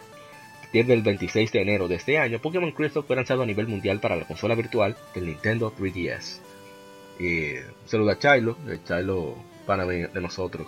Él tenía la Pokémon Crystal y yo, yo babeando cada vez que veía esos sprites animados, porque se ven bastante bien. Y Pero ese estamos- cartucho transparente. Sí. sí, sí. Y Y gracias la portada de a los- Lugia. No, no, es la lo portada digo, del- Los mejores sprites de Pokémon que han habido, aunque Ya le falten colores. Saludo Porque a mi hermano. En la- no, Oye, tengo que descargarme APA, bueno, quítate. Oh. ¡Oh! No, porque en la que- a partir de la Crystal, la, el, perdón, eh, la Crystal, eh, lo- las animaciones de los de los sprites tenían varios frames, o sea, se movían de verdad. Dejaban de estar los frames en un pedazo y había otro cuadro entero dibujado. Pero en la Emerald lo que hacían era que el mismo sprite agarraban en, en Paint, le movían lo- los brazos, lo echaban, lo, lo ponían grande y chiquito, grande y chiquito, y ya eso de que era el Pokémon gritando. Verdad. Y eso se quedó así eh, en la Diamond, se quedó así hasta en la Black, que fue como que corría un poquito el asunto del sprite, pero que la animación no era que dibujaban un frame nuevo, sino que mo- la parte en la Black estaban cortadas eh, por, ¿verdad? O sea, los Pokémon vamos a decir que estaban en el aire y, y cada parte movía aparte, eh, se movía Ajá. No era que dibujaban de nuevo, se agarraban esos pesitos ahí, eso vago. Ah, clásico, Game Freak. clásico Game Freak. Eh, bueno, Manusa dice, Manusa Adventures, particularmente es mi generación favorita en su tiempo, yo tenía la Gold y fue increíble la experiencia. Eh, un saludo a mi hermano también Retro Gamers 1412, Retro Gamers Martínez 1412, eh, Brian, que él me regaló la, la Crystal española, cuando vino hace, hace como un año, y lo tengo ahí guardadita. A ver, tengo que cambiar la batería. Les recomiendo Eh. que se tiren un, un let's play en YouTube de la Pokémon Crystal en, en, en vietnamita, que es como una traducción de vietnamita al inglés para atrás. Ay, Dios mío. Ay, Dios mío. Y hay un reguero de mala palabra de, de- porque la pasaron por un translate. Qué criminalidad. No, pero la verdad que se gozó mucho con ese juego. Esos fueron mis verdaderos maestros de inglés básico. Gold, Silver, Crystal. Y nada. eh, tengo Bueno, que yo lo jugué en mandar italiano, pero sé, yo lo dije en este, en este podcast, en otra oportunidad. mi madre en italiano. Había que jugar, papá, había que jugar sin importar No, cómo. no, no, Ay, mi madre. Jugar es más importante. Bárbaro. Bueno, otro juego que está de aniversario es Star Ocean, The Second Story. Ay, Dios mío. Eh, Star Ocean, que saliera hace 20 años en Japón. Es un RPG de acción desarrollado por Tri-Ace y publicado por Enix, hoy Square Enix, para el primer PlayStation. Es el segundo de la saga Star Ocean, el primero en ser lanzado fuera de Japón, de mano de Sony. Fue Sony quien lo publicó aquí en Occidente.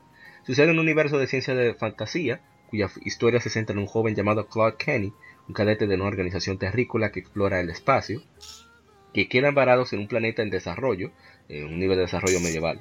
Allí conocen a varios compañeros y deben defender los planes de una organización de varios mundos antes de, antes de encontrar su camino a casa. El juego fue adaptado a manga y anime. Un remaster mejorado llamado Star Ocean Second Evolution, desarrollado por Tose. Tose es una, una empresa especialista en portear juegos. Ellos incluso fueron quienes se encargaron del porteo de Zelda Breath of the Wild. Así que son un tigre súper experimentado. Pero para Breath of the Wild, ¿a qué sistema? Para Switch, perdón, mala mía. Switch. Versión de Switch. Ah, ok, ok. Eh, siguiendo con ellos, lo lanzaron para PSP en 2008 en Japón y en 2009 en Occidente. Presenta nuevas escenas animadas por Production IG y una banda sonora regrabada y elementos de historia adicionales. Second Evolution fue relanzado para PlayStation 4 y PlayStation Vita en Japón en octubre de 2015, luego porteado a PlayStation 3 en diciembre del mismo año. La versión descargable incluye gráficos mejorados, una nueva canción y un DLC para mancos. Square Enix no ha anunciado planes Pero- de pero, ¿un DLC para qué? So, si tú necesitas, por ejemplo, estás metiendo la mano, tú quieres más niveles o quieres pociones o qué sé yo, tú pagas. Diablo. Normal. Así que está esta generación, Ay, Dios lamentablemente. mío. En fin, eh, yo estoy loco que salga este juego aquí en, en Occidente porque es uno de mis Star Ocean favoritos. Un juego poca yo. Muy, muy duro. Star La Star Ocean 2, la Second Story, es tremendo juegazo. Eh, realmente no, pu- no pudimos jugar la 1 porque no salió de Japón, a excepción de cuando salió el remake en PSP. Claro. Exacto. Pero la, cuando llegó la 2 aquí, que Sony por, se la jugó, por así decirlo, porque en ese tiempo era jugándose la que estaba cuando traían RP de Japón, que la gente no conocía aquí de este lado del mundo, Sí. eh, la compañía. Pero cuando trajeron ese RPG, Así que quieres jugar la lotería, ¿eh? Sí, cuando yo nosotros sabíamos ya que Enix era una marca de calidad en el Super Nintendo, la- los la, los que habían jugado varias RPG de Enix en Super. Y cuando vino la, la, la Star Ocean de Second Story, que uno creía que era un juego nuevo, cuando uno probó ese juego, pues la único más, lo único eh, eh, gracioso fueron las voces americanas, que la traducción, eh, el, el doblaje no fue muy bueno. Pero después de ahí, no- es- el doblaje en inglés no fue muy bueno. O sea, no fue muy bueno. Pero era lo normal. Era lo normal. Era lo normal en esa época. O sea, buscaban correcto, que no en esa, hasta el PlayStation 3 lo que decía era, fulano, ¿tradujiste el juego? Sí. Ok, y, y para grabar la voz, espérate. Tú llamas a un primo, primo, ven. Yo necesito una gente con voz grave. Y tú tienes a, a tu hermana y dices, tráela, ven. ya, era así que se grababa, para ahorrar su cuarto. No, pero yo no sé si esto es la misma historia que pasaba con el anime cuando llegó a Estados Unidos, pero no voy a abundar mucho en este tema. Pero APA les puede contar que en aquellos tiempos, recuerdo yo ¿Cómo que las primeras... Oye, por, Ana María, espérate, que te importa. De las primeras traducciones de anime que llegaron a Estados Unidos, eran un Fatal. cuartico que la grababan.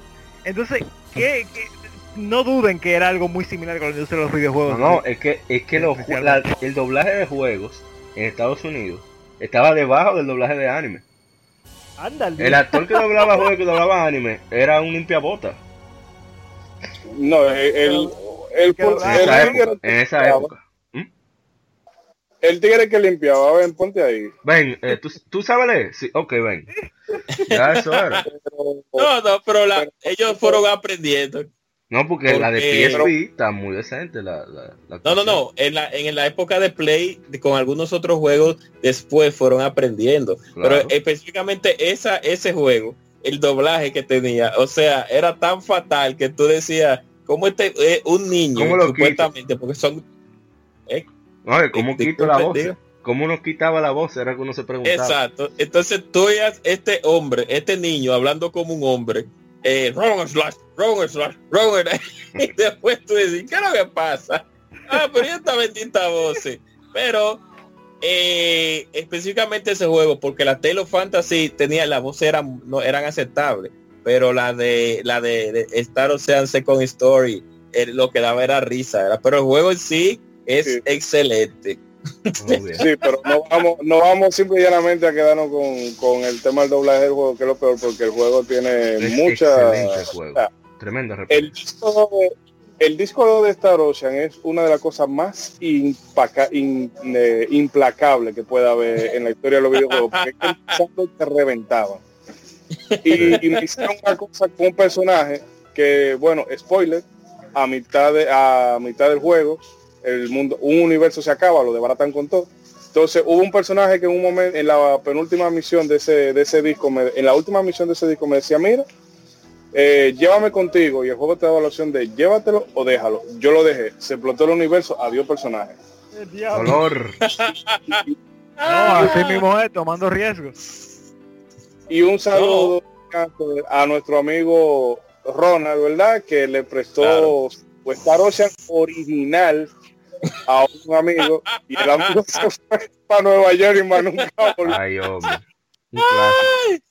Un clásico. Ah, otro dato, otro dato que todo el que la jugó sabe, el pe- sabe y conoce y le queda con cariño el personaje de Bowman, porque son de estos tipos de típicos personajes tipo Brawler, que cuando tú entrabas a la pantalla de, de batalla, desde que aparecía la pantalla de de, de, de, re- de- de listo para allá para pelear, que el prota decía The enemy, ya Bowman estaba dándole al enemigo, ya en lo que tú ibas a caerle atrás.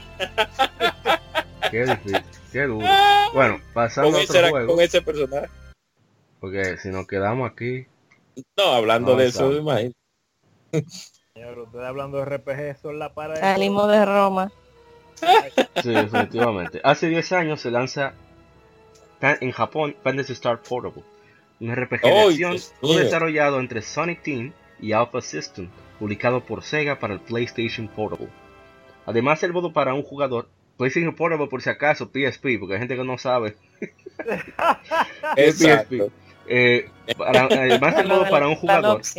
Fantasy Star Apa, Portable te, apa, te pasaste, apa. Tiene un modo multijugador de hasta 4 jugadores. La secuela, Fantasy Star Portable 2, se lleva a cabo 3 años después de los eventos del primero. Fantasy Star Portable inicia pocos meses después de la conclusión de Fantasy Star Universe y su expansión, Fantasy Star Universe and Vision of, the Illuminus, en la cual una alianza de humanos, Newmans, bestias y cats, o sea los robots, del sistema estelar Corhole eliminaron a invasores aliados conocidos como Seed. Sí, los tigres de Final Fantasy VIII. No obstante, la paz fue efímera. Vivian, una androide cast recién construida, y su compañero, el jugador, descubren que quedan algunos Seed y están causando problemas. Vivian y su, compañ- y su compañero trabajan para salvar el sistema Corhole y en el proceso aparece ma- aprenden más sobre la humanidad. El jugador inicia eligiendo una de las cuatro razas y tres clases de personajes. El diseño del personaje es ajustable a través de distintas variables, rostro, color de ojo, bla bla bla, bla. Eh, también el tipo de voz, tesitura, etc. Los jugadores reciben misiones en las cuales deben eliminar a todos los oponentes en el área. Muchos de los niveles concluyen con un enfrentamiento de un jefe. En el camino, los jugadores conseguirán armas, dinero y otros objetos útiles. La parte 2, por cierto, tiene online y es excelente. Uno de mis juegos favoritos de, de PSP, la parte 2. Yo lo voy a jugar yo porque tengo mi PSP ahí que necesito terminar par de RPG que, hay que. RPG de verdad. O sea que la voy a jugar y le voy a dar su respectiva guata a la 1. La 2 es lo máximo. La Portable 2. Lo máximo para No, comprar. yo- Bueno, lamentablemente no se puede ya. Menos que sea Ah. Dejaron no, no. hacer. Sega lo Se- sacó de la hay otros métodos, hay No, otros no, no. métodos, pero no se pueden decir. Entonces, pasando a otro juego, O sea, ya hablamos de, de Golden Sun. Otro juguito que está de aniversario es nada más y nada menos que Mega Man X4. Ay, Eh, Dios lanzó mío, qué hace sabroso. 21 años en Japón. Un juego desarrollado por Capcom. Es el cuarto juego de la saga de Mega Man X y el segundo de la serie en lanzarse para el Sega Saturn y el primer PlayStation. Las dos versiones, perdón, así las dos versiones se lanzaron simultáneamente en Japón, pero solo la versión de PlayStation 1 se lanzó en Occidente. Sucediendo en el siglo 22, la serie X sucede en una sociedad poblada por humanos y robots inteligentes llamados Ripley, ya lo saben, una fuerza militar llamado Memory Hunter que ha sido implementada para suprimir el surgimiento de Mavericks, Ripley que comienzan a exhibir comportamiento peligroso y destructivo.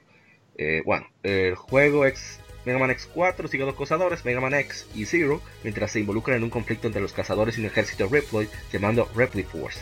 X4 es un juego de acción plataformas, la misma línea de las demás entregas de la serie. El jugador completa un set de 8 niveles en cualquier orden, enfrentando enemigos, obteniendo mejoras, ganando armas especiales de cada jefe de cada nivel. A diferencia de las anteriores, X4 permite al jugador elegir entre los dos protagonistas al inicio del juego. X, que usa los ataques de rango tradicionales, o Zero, quien porta una espada de corto alcance. X4 tuvo una buena recepción por la crítica, elogiaron la habilidad de jugar tanto con X. Mm, Perdón, que está media loca la- el aparato del cual tengo los datos. Ok. Entonces, eh, además de las versiones para consolas, luego fue lanzado para Windows en 98 y móviles japoneses en 2011, incluido en la compilación Mega Man X Collection para PlayStation 2 y Nintendo GameCube en 2006, y Xbox fue lanzado en la PlayStation Store como parte de los PlayStation Classics en América y en Japón en 2014. Recientemente fue lanzado para PlayStation 4, Xbox One, Nintendo Switch y PC como parte de la Mega Man X Legacy Collection. Eh, Eh, Nada, Nada, tremendo nada. juegazo. What I'm fighting for. Time to, time to get serious, time to get serious. ya, esa vaina No, se me. Sí. Como dato técnico, eh, en ese tiempo, cuando salió la Mega Man X4, los que veníamos de jugar Mega Man X, X2 y X3 en Super Nintendo, pues nos dimos una asombrada con el salto gráfico que hizo Capcom para la consola de 32 bits, que uno se quedó sorprendido en ese tiempo. Cuando yo vi Mega, cuando el juego llegó eh, en esa época y yo lo jugué la primera vez, yo dije, no, pero esto es la verdadera evolución de lo que viene. Pero eh, el juego realmente, a pesar de que era básicamente Mega Man X2 y Mega Man X, porque no tenía mucha originalidad, pero cumplió su cometido. El hype de ver un Mega Man en una consola eh, más avanzada, sprite bien, de, bien detallado, buena música como siempre, y Inafume ahí haciendo su trabajo. Ah, claro está, después se, se, después de- antes del Se viró, quille, se viró. pues, Pero antes del quille, porque después del X4 el se quilló, ustedes saben, Bueno, es otra historia. yo cuando pero niño, muy, muy bueno. cuando niño yo me quería ¿verdad? con mi Nintendo, después un Sega Genesis. Eh, los vecinos tenían, eh, tenían Super Nintendo con Mega Man X y etcétera. Yo quedé loco con Mega Man X. Entonces consigo el Nintendo 64 y yo, bueno, acá, ¿y ¿dónde está la Mega Man? Nada, juego Mega Man 64, ese no nueva Charlo que fue como la apretó. No me molestó, a mí me gusta mucho Mega Man Legends, pero no es Mega Man X. Cuando un mayor de nosotros que alquilaba juegos No, dice, loco, voy a alquilar. Ah, pues yo voy. Cuando yo veo esa carátula de CD de PlayStation 1 que dice Mega Man X4, yo, oh, ¿cómo así? Yes. Sí, sabe que en Club Nintendo lamentablemente no se entera de todo, nomás se entera de lo de Nintendo. No, claro. Club lógica, o sea, era lo esperado. Y yo dije, no, no, no, no, no, no, no, no, no, pero yo necesito un PlayStation 1. Ya, urgente. Y ahí hice mi trámite, comencé a hacer mi trámite. Porque la verdad que... Comentario para los fans también de Mega Man Zero, que APA no, no es un fan, pero eh, hay un ataque de, del Fénix de la 2, se me olvidó el nombre, pero que Coronel sale. Ey, Ajá. Oh, oh. Mm. ¿Cómo? Explícame eso, explícame eso. Eh, uh. el- Yeah, yeah, yeah. No, que el Fénix de la 2, se me olvidó el nombre, Phoenix, qué sé yo que es, Ma- Magnanium, Ma- no, oye, el asunto es que el tipo se prende en fuego y, y empieza a llamar como una ilusión de cosas de enemigos viejos que Cero había, había peleado, eh, pero en la X. Y sale, sale Coronel, dos de los tigres más de la X3, no me acuerdo el nombre. Y, y varios otros enemigos, pero ya de Mega Man Zero. Ah, Entonces, pero hay que, ah, oye, eso hay que pausar el juego para darse cuenta. Pero yo le voy a decir una vaina, Mega Man Zero todavía tengo yo, yo me siento orgulloso de, de muchos de los jefes que yo pude ganar en ese juego. Y más que yo la tuve que jugar en mi Game Boy Advance a cuarto, porque cuando te mataban tenías que empezar ese mundo del principio como si tú fueras un mierda. Bueno. Para mí la Zero original era más difícil. Esa Yo- jugué esa y la doy. Tremendo juego realmente. Yo debo decir que yo soy tan manco que yo me di en durísimo en la Zero. Yo jugué de la, de la 4 para atrás. A mí me dieron durísimo, pero como era el único juego que tenía, tenía que pasar. Ay, como yo le dije, hicimos un streaming por Facebook con, con Artu. Y eh, como yo dije, yo soy de aprendizaje lento. A mí me suenan y me suenan. Es que yo aprendo. Yo No, pero es que No, la, y que- la Mega Man Zero tiene un problema. Eh, bueno, un problema no, un- vamos a decir un sistema de gameplay, que hay misiones que si tú las fallas, sí, se sí. quedan falladas. Entonces, sí, acuérdense que hay misiones No vuelven a, no, no, tú no vuelves a jugarla, puedes volver a jugar él. O sea, Sí, no sí. tienen chance de repetirla. Bueno, Entonces la, la histo- la historia va cambiando así. no, eh, y en la Mega otros Man, 500 ya. exacto. Mega Man X4 ya para decir lo mío, te, te inter- inte- integraba la historia de, o un poquito de historia de, de lo que, de la creación de cero, de quién fue que lo creó y por qué lo creó anyway, y cositas así, gracias a Dios, porque había un Ya que vacío. tú de- dices eso, es- esa parte está genial, pero lo único que yo nunca le voy a perdonar a, la, a esa Mega Man Zero donde tú, de hecho, alerta de spoilers, tú tienes que pelear contra tu cuerpo original, porque el cero que sale en la, en la Mega Man Zero es el, es el cero original, pero no es el cuerpo original. Exacto. Entonces, a mí eso me encantó y yo pensaba, mierda, me van a poner a pelear contra el cuerpo que sale en las carátulas que yo veía de la Mega, de la Mega Man X o- originales. Y cuando yo veo Ajá. que te ponen el mismo cuerpo, loco, tú sabes lo heavy que hubiera shade. sido. Exacto, lo mismo en otro shade. Que quería ver tu, quería ver tu Brasil verde tú entonces. oh, oh, oh, Exactamente. su, su bola verde, su bola verde. Queríamos ver mi Brasil esfera del dragón. Bueno, Dios mío, no puedo creerlo. Pero nada, eh, pasemos al otro juego que es Monster Hunter 3. O Try, ¿cómo ya le Oh, eso? oh. Tri, Monster Right, salió, criollo. Ok. Tri, porque esa lo palabra es, no es americana, ¿no? Exacto, fue, fue en español porque en Japón la segunda Monster Hunter, Monster Hunter 2, se llama Monster Hunter 2. Ok. Bueno, hace nueve años se lanza en Japón Monster Hunter 3.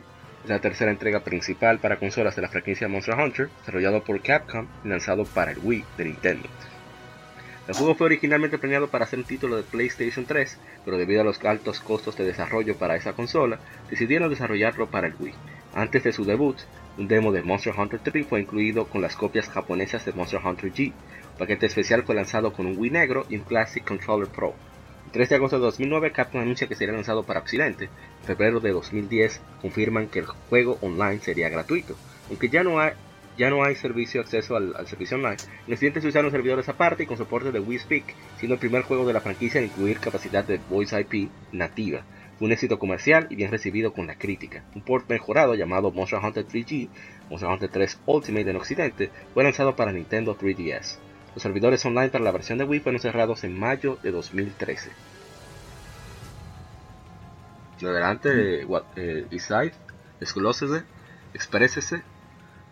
Eh, yo mm, tengo sentimiento encontrado con la Tri.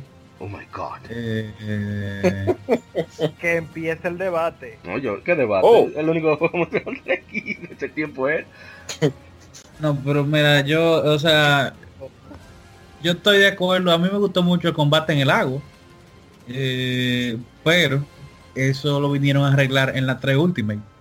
Que era un problema porque lo que pasa es que la cámara tú la tenías que tú nada más la podías la podías reiniciar tú no la podías manipular Oh my o sea, tú, god. no la, tú no la podías cambiar el ángulo No, por eso es que la gente se encojonaba y de verdad era frustrante en la 3 original pero ya cuando tú tenías dos sticks en la 2 era otro ámbito chulísimo Oh, ahora bien jugar Monster Hunter con esos dos tarapos de controles eh, miren eso no es, Wow. no es de Dios. Debió de ser difícil en Wii ju- jugar ese juego con el Wii, con el Wii Motion Control. O sea, debió de ser fatal.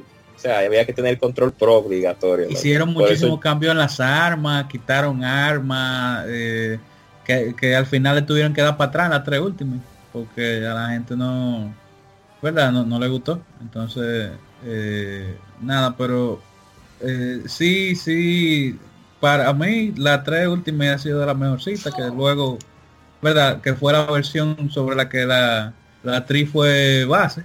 Pero yo no tuve chance de, de- de jugar con el Voice IP porque como que me lo encontraba muy clunky el micrófono ese, porque había que ponerlo arriba de la barra. Ah, entonces, era, era medio, medio li- lioso eso. Pero ya, y también entonces los problemas del online del Wii, que eso era Imagínate. legendario. Una pregunta, magistrado. No, pero- no, si tú quieres abundar algo más, porque repito, el experto en house de Monster Hunter nada más que eres tú hoy. Ujú. O sea que, No, Wesker no está, que, que es el sensei mío, pero sí.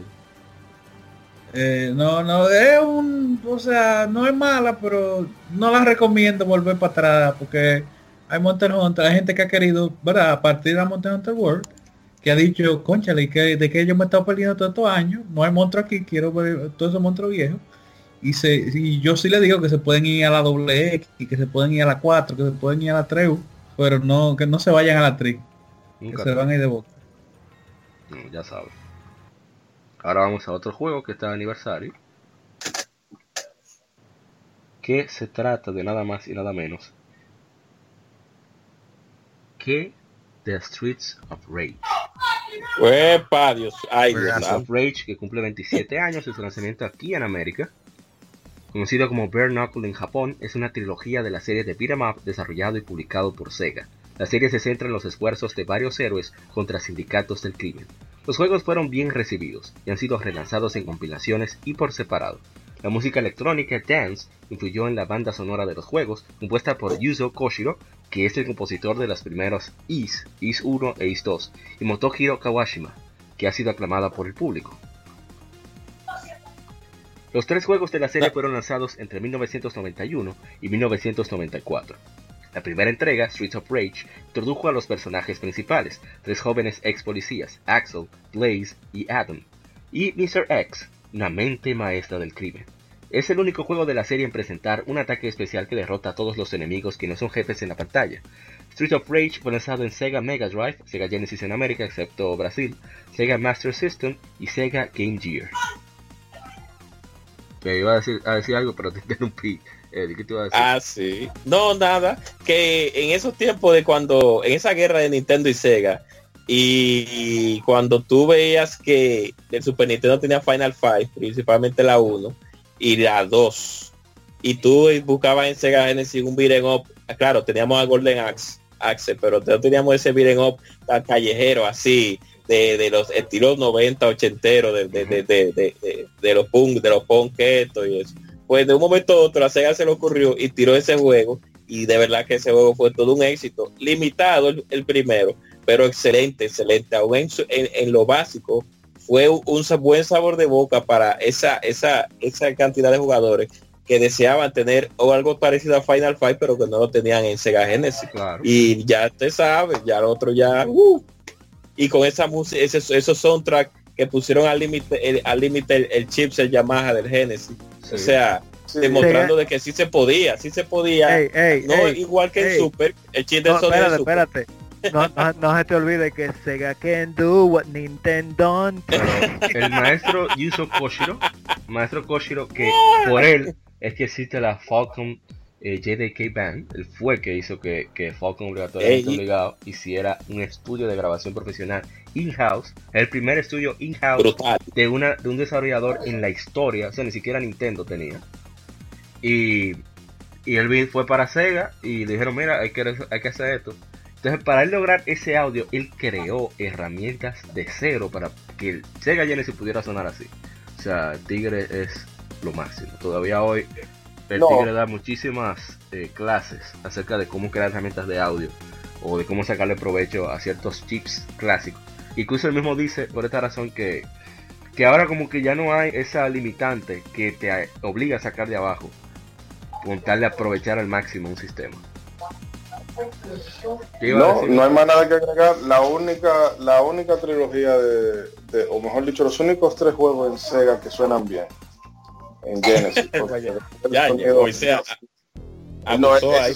llamada Está es medio cancerígeno, diga, se hace, te lo hace.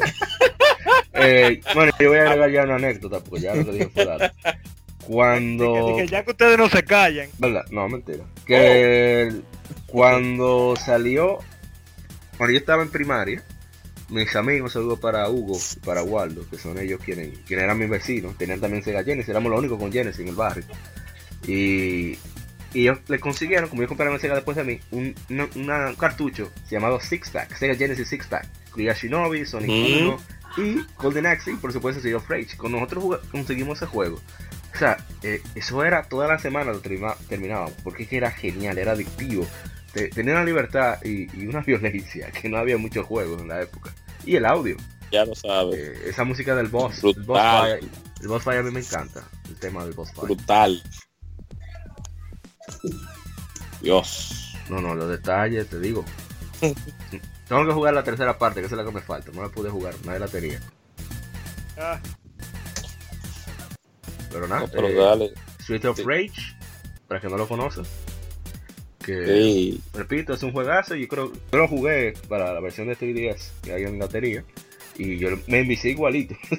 a lo mejor para nostalgia, pero entiendo que, Es, que quien disfruta de, es eh, sólido. de, de Tortuga Ninja 4, de, de Final Fight, va a disfrutar también de of Rage. Claro. Así que, bueno, vamos a seguir con otro Siga. ¡Dégate Sanchiro!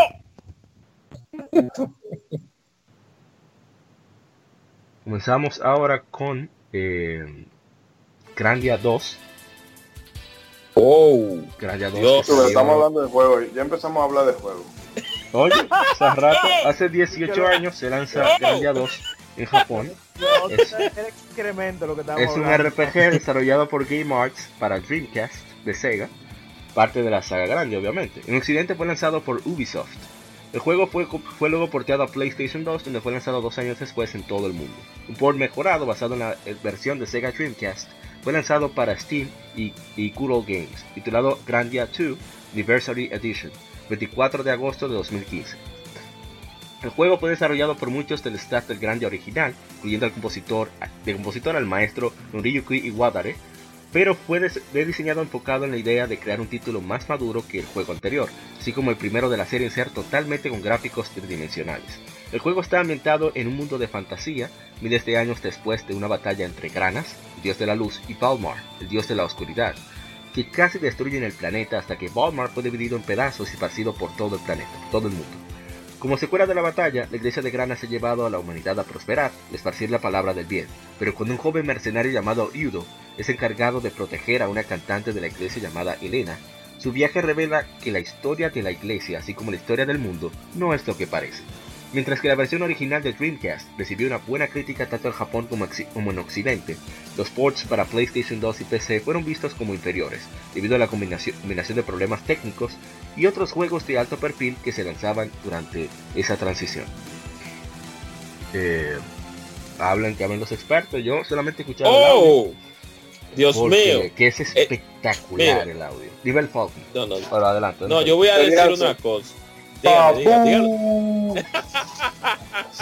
Yo voy a decir una cosa. En esos tiempos de cuando, eh, en esos tiempos de Dreamcast, que no había muchas RPG, estaba Blue Stringer, estaba, había, no, eh, eh, no teníamos muchas RPG en el Dreamcast. Y salió este juego con ese sistema de batalla tan entretenido, ligado con animaciones eh, tiempo real en batalla, cosa que Final Fantasy VIII lo hacía, pero el, el- el problema de Final Fantasy VIII era que era un una era un video pregrabado eh, que solamente era una que, que no cambiaba la cámara Sí. sino eh, pero en grande en grande a- los ataques sí cambiaban la cámara dependiendo del ángulo en algunos ataques que eran pregrabados y entonces ligado a e- la historia no era que era la, la, la gran cosa realmente el juego pero el sistema de batalla y los personajes eran tan cool que tú tenías que jugar con, tú tenías que meterte a pelear con todos los enemigos porque era era tan bien que eh, sentirse que un enemigo te jalaba por una-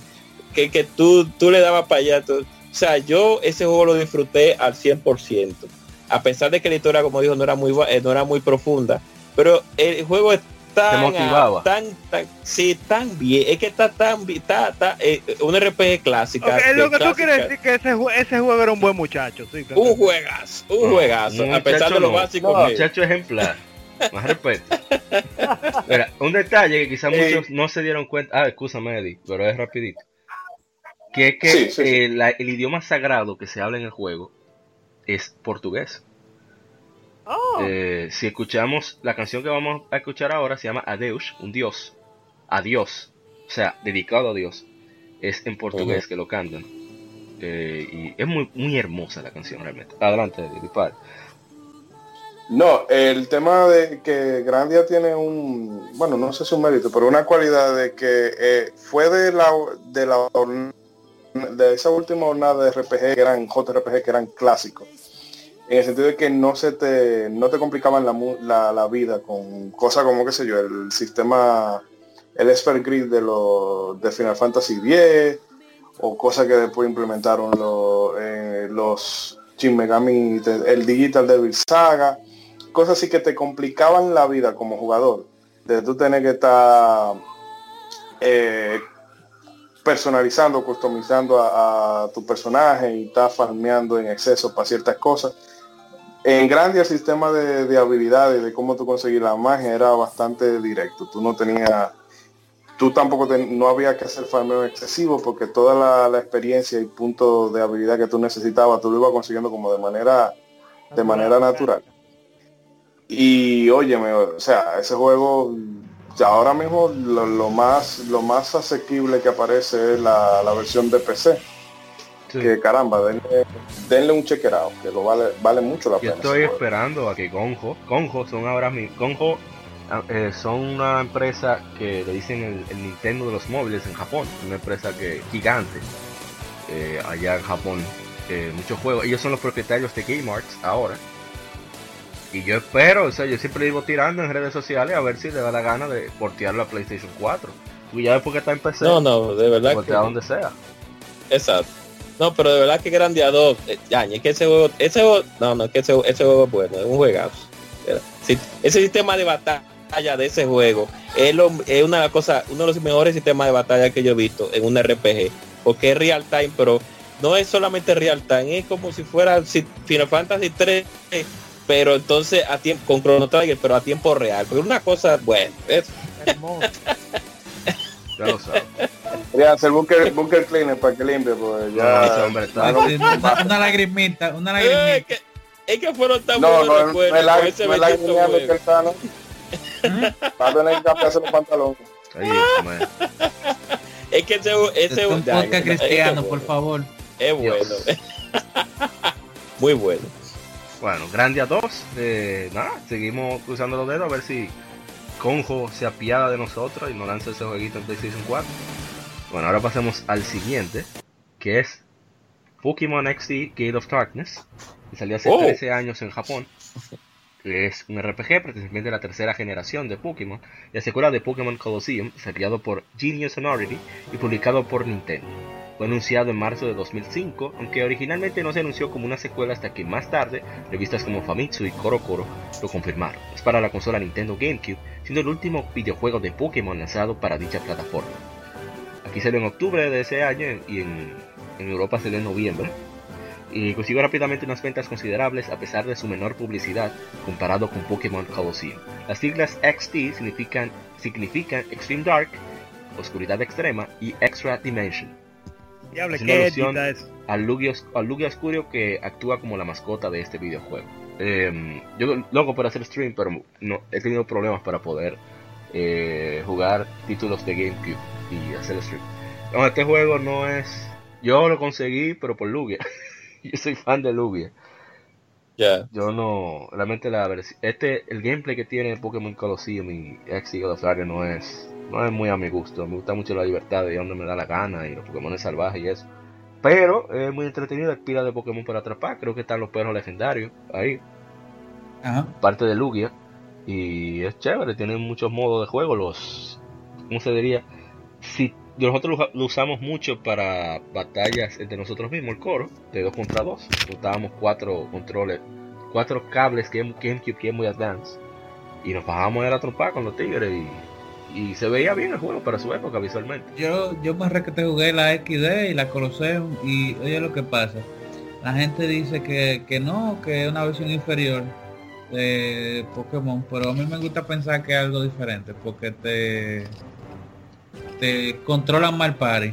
Eh, eh, eh, se siente más RPG, más RPG tradicional, porque tú tienes herramientas bien limitadas y aparte de que el hecho de que la batalla de 2 versus 2 eran obligadas, no como en la Ruby que eran opcional. Entonces, muchísimos ataques que eran un disparate en, en, en de 1 versus 1 eh, se volvía muy bueno en 2 versus 2 y viceversa. Porque por ejemplo, eh, Surf, que era ataque de agua por excelencia para lo que saben de Pokémon, hacer sweep, eh, dependiendo de qué, cómo te compuesto tu team, en 1 versus 1 es muy bueno, pero en 2 para 2 te divide el, el, daño. Entonces... Hey papá, ¿qué pasó con la habilidad Water, water Absorb? sí, pero si no lo tiene. Ah, pero ahí sí lo tiene. Estamos hablando de la efectividad del ataque, que ya, ya no es tan bueno como en single. Porque quita la y entonces, si por el aspecto de gameplay no le gustaba, ya que ya que él dijo Water Absorb, también está Water Dish, y Water Dish lo tenían los, los ludicodos. Y hay unos ludicodos maldita sea. Bailando con el tigre, loco. No, no y, y que acuérdate que también la batalla doble, hasta que no comenzaron Pokémon World, o sea, la mundial, como que no lo tomaban en cuenta la batalla doble aquí en Occidente, nada más era single que jugaba. Quizá eso también ayudó a la mala al mal recibimiento entre los fans de Pokémon con este juego. Yo no soy fan, pero no por eso, sino por la cuestión de la limitante de, lo, de lo de andar. Era un mapa, y era lógico, porque tú no podías meter un, pueblo tan grande como en los juegos de, de 32 bits, 8 bits, en un 1.5 gigas y quién sabe el presupuesto que tenían esa gente, tampoco. Porque no es game. No, y, que ellos, exacto, no, ellos se arriesgaron también el factor seriedad, porque ese juego, con el nombre, tú te das cuenta de que ellos intentaron hacer algo un poquito más serio. la gala de la oscuridad, exacto, la gala de la oscuridad. Cuando se purificó ese lugar, yo lloré, yo mierda, tan duro que estaba, ya. Ese juego tiene una temática medio seria. Tiene una temática medio seria. Por eso el nombre, me imagino. Porque eh, los personajes no, no había. Eh, los personajes era un personaje original, no era del de, juego anterior. Por eso. Ellos, ellos se la jugaron ahí. Con el soundtrack, con el soundtrack se la comieron también el soundtrack. Era más oscuro de lo normal. Eh, un arreglo más orquestal de, de la batalla de Pokémon Ruby and Sapphire o sea, costar electrónico, pero orquestal y se oye bastante bien. Ahora estamos escuchando el tema de batalla de, que es el normal, pero que es el de Pokémon Ruby and Sapphire. Se oye muy bien. Lo que digo, yo quisiera hacer un juego más serio de Pokémon. Bueno, después de Black and White, definitivamente. Claro. pero nada, eh, vamos al siguiente. Siguiente es un juego que yo creo que Manuel es medio fan. Vamos a estar seguro. Se trata de Pikmin 3, que salió hace 5 oh. años en América eh, para el Wii U. Yo quiero aprovechar una pregunta con respecto a Pikmin. Yo, a mí me encantó la Pikmin de GameCube, pero como que me desencanté porque cada vez que se me acababa el límite de días, yo no sabía si era que, me, que era Game Over o que yo tenía que volver a empezar de nuevo. ¿Cómo es esa vaina? Bueno, me están confundiendo con Omar, porque yo Pikmin no lo, no lo veo ni de lejos. Ah, bueno. No te confundiste. No, era es Miguel que es fanático de, Pikmin. Bueno, hace 5 años eh, fue lanzado en América, Pikmin 3. Nadie lo jugó la Pikmin 1 para que le responda a Wins. Parece que no. Yo, no, yo, no. Como era estrategia, yo no le hice caso. Yo no, no, no, ruede. Yo lo he visto, pero no así. Es un juego de rompecabezas y estrategia para Wii U desarrollado y publicado por Nintendo. El legendario diseñador de juegos Shigeru Miyamoto anunció el juego Pikmin 3 para el Wii, Luego en el de 3 2011 declara que el desarrollo pasó al Wii U. El juego retiene muchos elementos de gameplay de los juegos de Pikmin anteriores y añade nuevos elementos, incluyendo nuevos personajes jugables y tipos de Pikmin, juego fuera de la TV o off TV y contenido descargable. En la campaña para un solo jugador, el juego controla a tres aliens que quienes exploran la superficie de un planeta conocido como PNF 404, cuyo objetivo es buscar semillas de frutas cultivables para salvar su planeta Kopai de la hambruna. Ellos conocen y se hacen amigos de los Pikmin, quienes les asisten en su aventura. Pikmin 3. Ah, excelente el jueguito. Tiene un audio muy interesante, por cierto, muy relajante. Las de- canciones si las ha oído en Smash son muy buenas. Sí, Eh, que, al que le guste el aspecto de música, se lo puedo recomendar en ese por favor. sí, Pero muy ya más de ahí, no sé. Bueno, nadie aquí es fan de Figma, así que vamos a seguir de largo. Eh, ahora el otro que sigue, nos queda uno, que es nada más y nada menos que Grandia 3. Ujú. Grandia 3, eh, que se lanza hace 13 años en Japón, es un RPG desarrollado por Game Arts publicado por Square Enix para el PlayStation 2. En América fue lanzado en febrero de, 2000 de 2006. El juego fue diseñado, ah, es el primer juego de Grandia que no se lanza en Europa. El juego fue diseñado por muchos miembros de los juegos anteriores de la serie, así, que incluye muchos de los elementos de los mismos, por ejemplo, un sistema de batalla más rápido y dinámico. La música del juego estuvo a cargo de nuevo por el maestro Noriyuki Iwatare y tiene la canción de apertura In the Sky interpretada por la artista japonesa de pop rock Miss. El juego sucede en un mundo donde la tecnología ha permitido al ser humano volar en aviones alimentados por magia. Un joven llamado Yuki está determinado a convertirse en un gran piloto como su ídolo el Sky Captain Schmidt.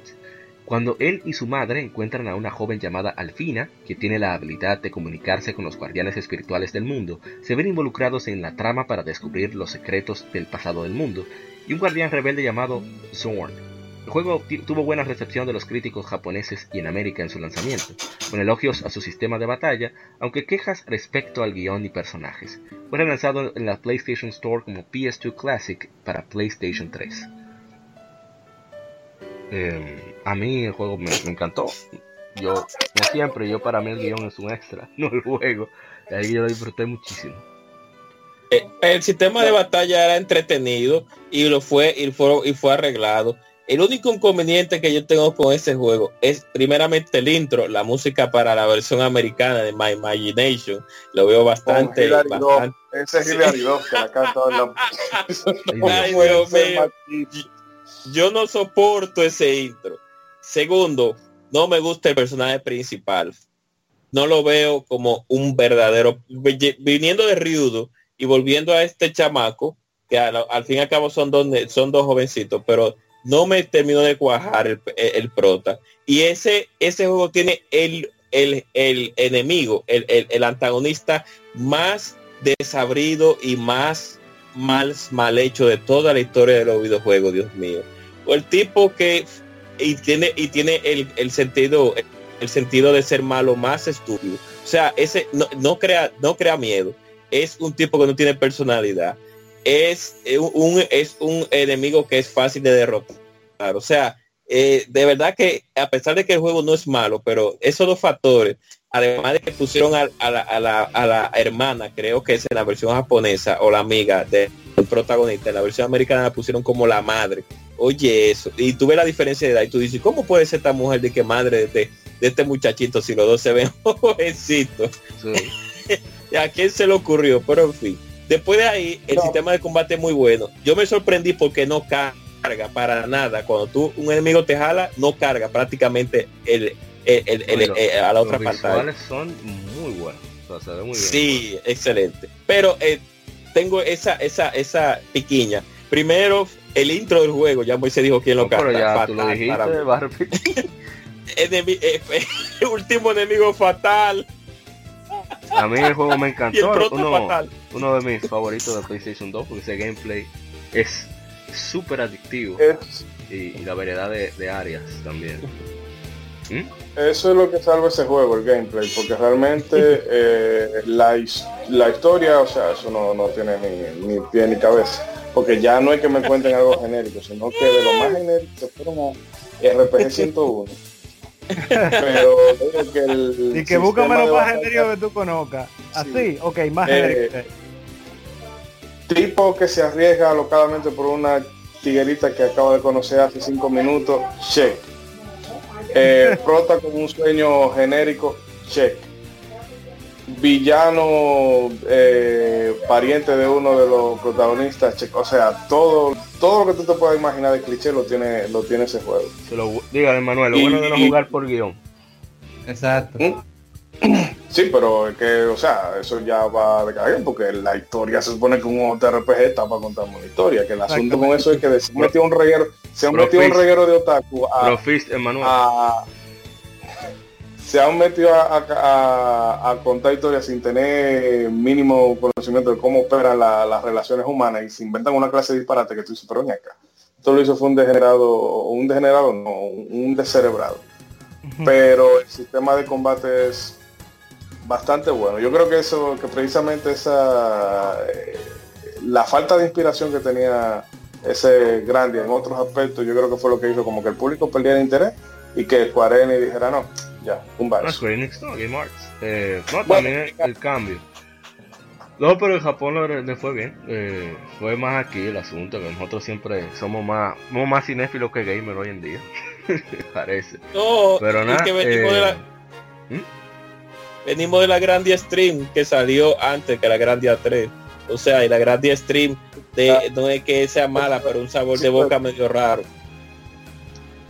No, es más, yo digo ¿Cómo? que más desinterés de, de Gonjo. Cuando, cuando tú haces millones de dólares todos los días, tú no te interesa tanto invertir para no ganar tanto.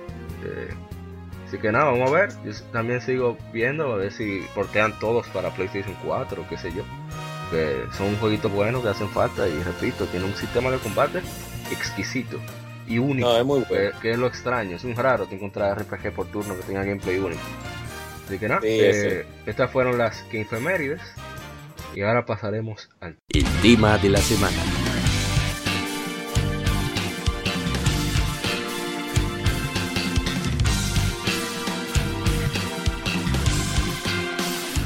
tema de la semana, que en esta ocasión es documentales, documentales de videojuegos. Y bueno, eh, hemos visto unos cuantos ahí. Eh, como ya tenemos tiempo arriba, no sé si vamos, no vamos a hablar tanto como siempre. Eh, hay uno en Netflix, que es el más básico, que se llama Video Games, The Movie. Que fue, se nota que fue producido por Cliffy B, creador de Gears of War. Eh, está muy chulo, o sea, a nivel de, de dirección, nivel de, de, de tomas, etcétera, la- la- de las preguntas que hace, está muy bien. Pero se siente vacío, porque es lo único que tú ves japonés ahí es Mario porque obligado, más nada. Solamente la parte de Nintendo, o sea, se olvidan un poco de Final Fantasy, inclusive a pesar del boom que tuvo y la repercusión en cómo contar historia. Eh, pero lo que respecta al desastre de, de- los 80 con, con Atari, el surgimiento de Nintendo, la aparición de, de PlayStation, etcétera, etcétera, eh, fueron muy bien detallados en eso.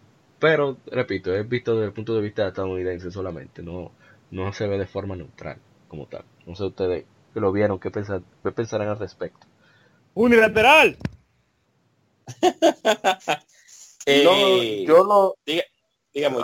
Yo lo que vi, sí, claro que mm, es básicamente, mm, o sea, el, el decir los videojuegos son cool, sí, pero yo no necesito que tú tengas una hora y media de, de documental poniéndome un reguero de gente diciéndome que los videojuegos son cool. Ya eso yo lo sé.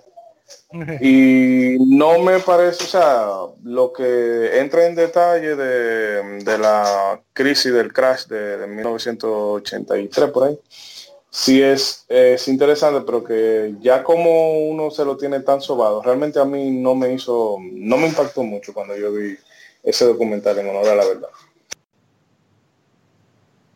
¿Alguien más? Nadie. Claro, yo vi, vi tres documentales. El primero es un documental que se llama The King of Kong, que todos deberíamos de ver porque trata sobre este jugador que hizo una proeza eh, hace un tiempo eh, jugando el videojuego clásico de Donkey Kong para las para las Arcadias. Eh, se llama Bill Mitchell. Bill Mitchell.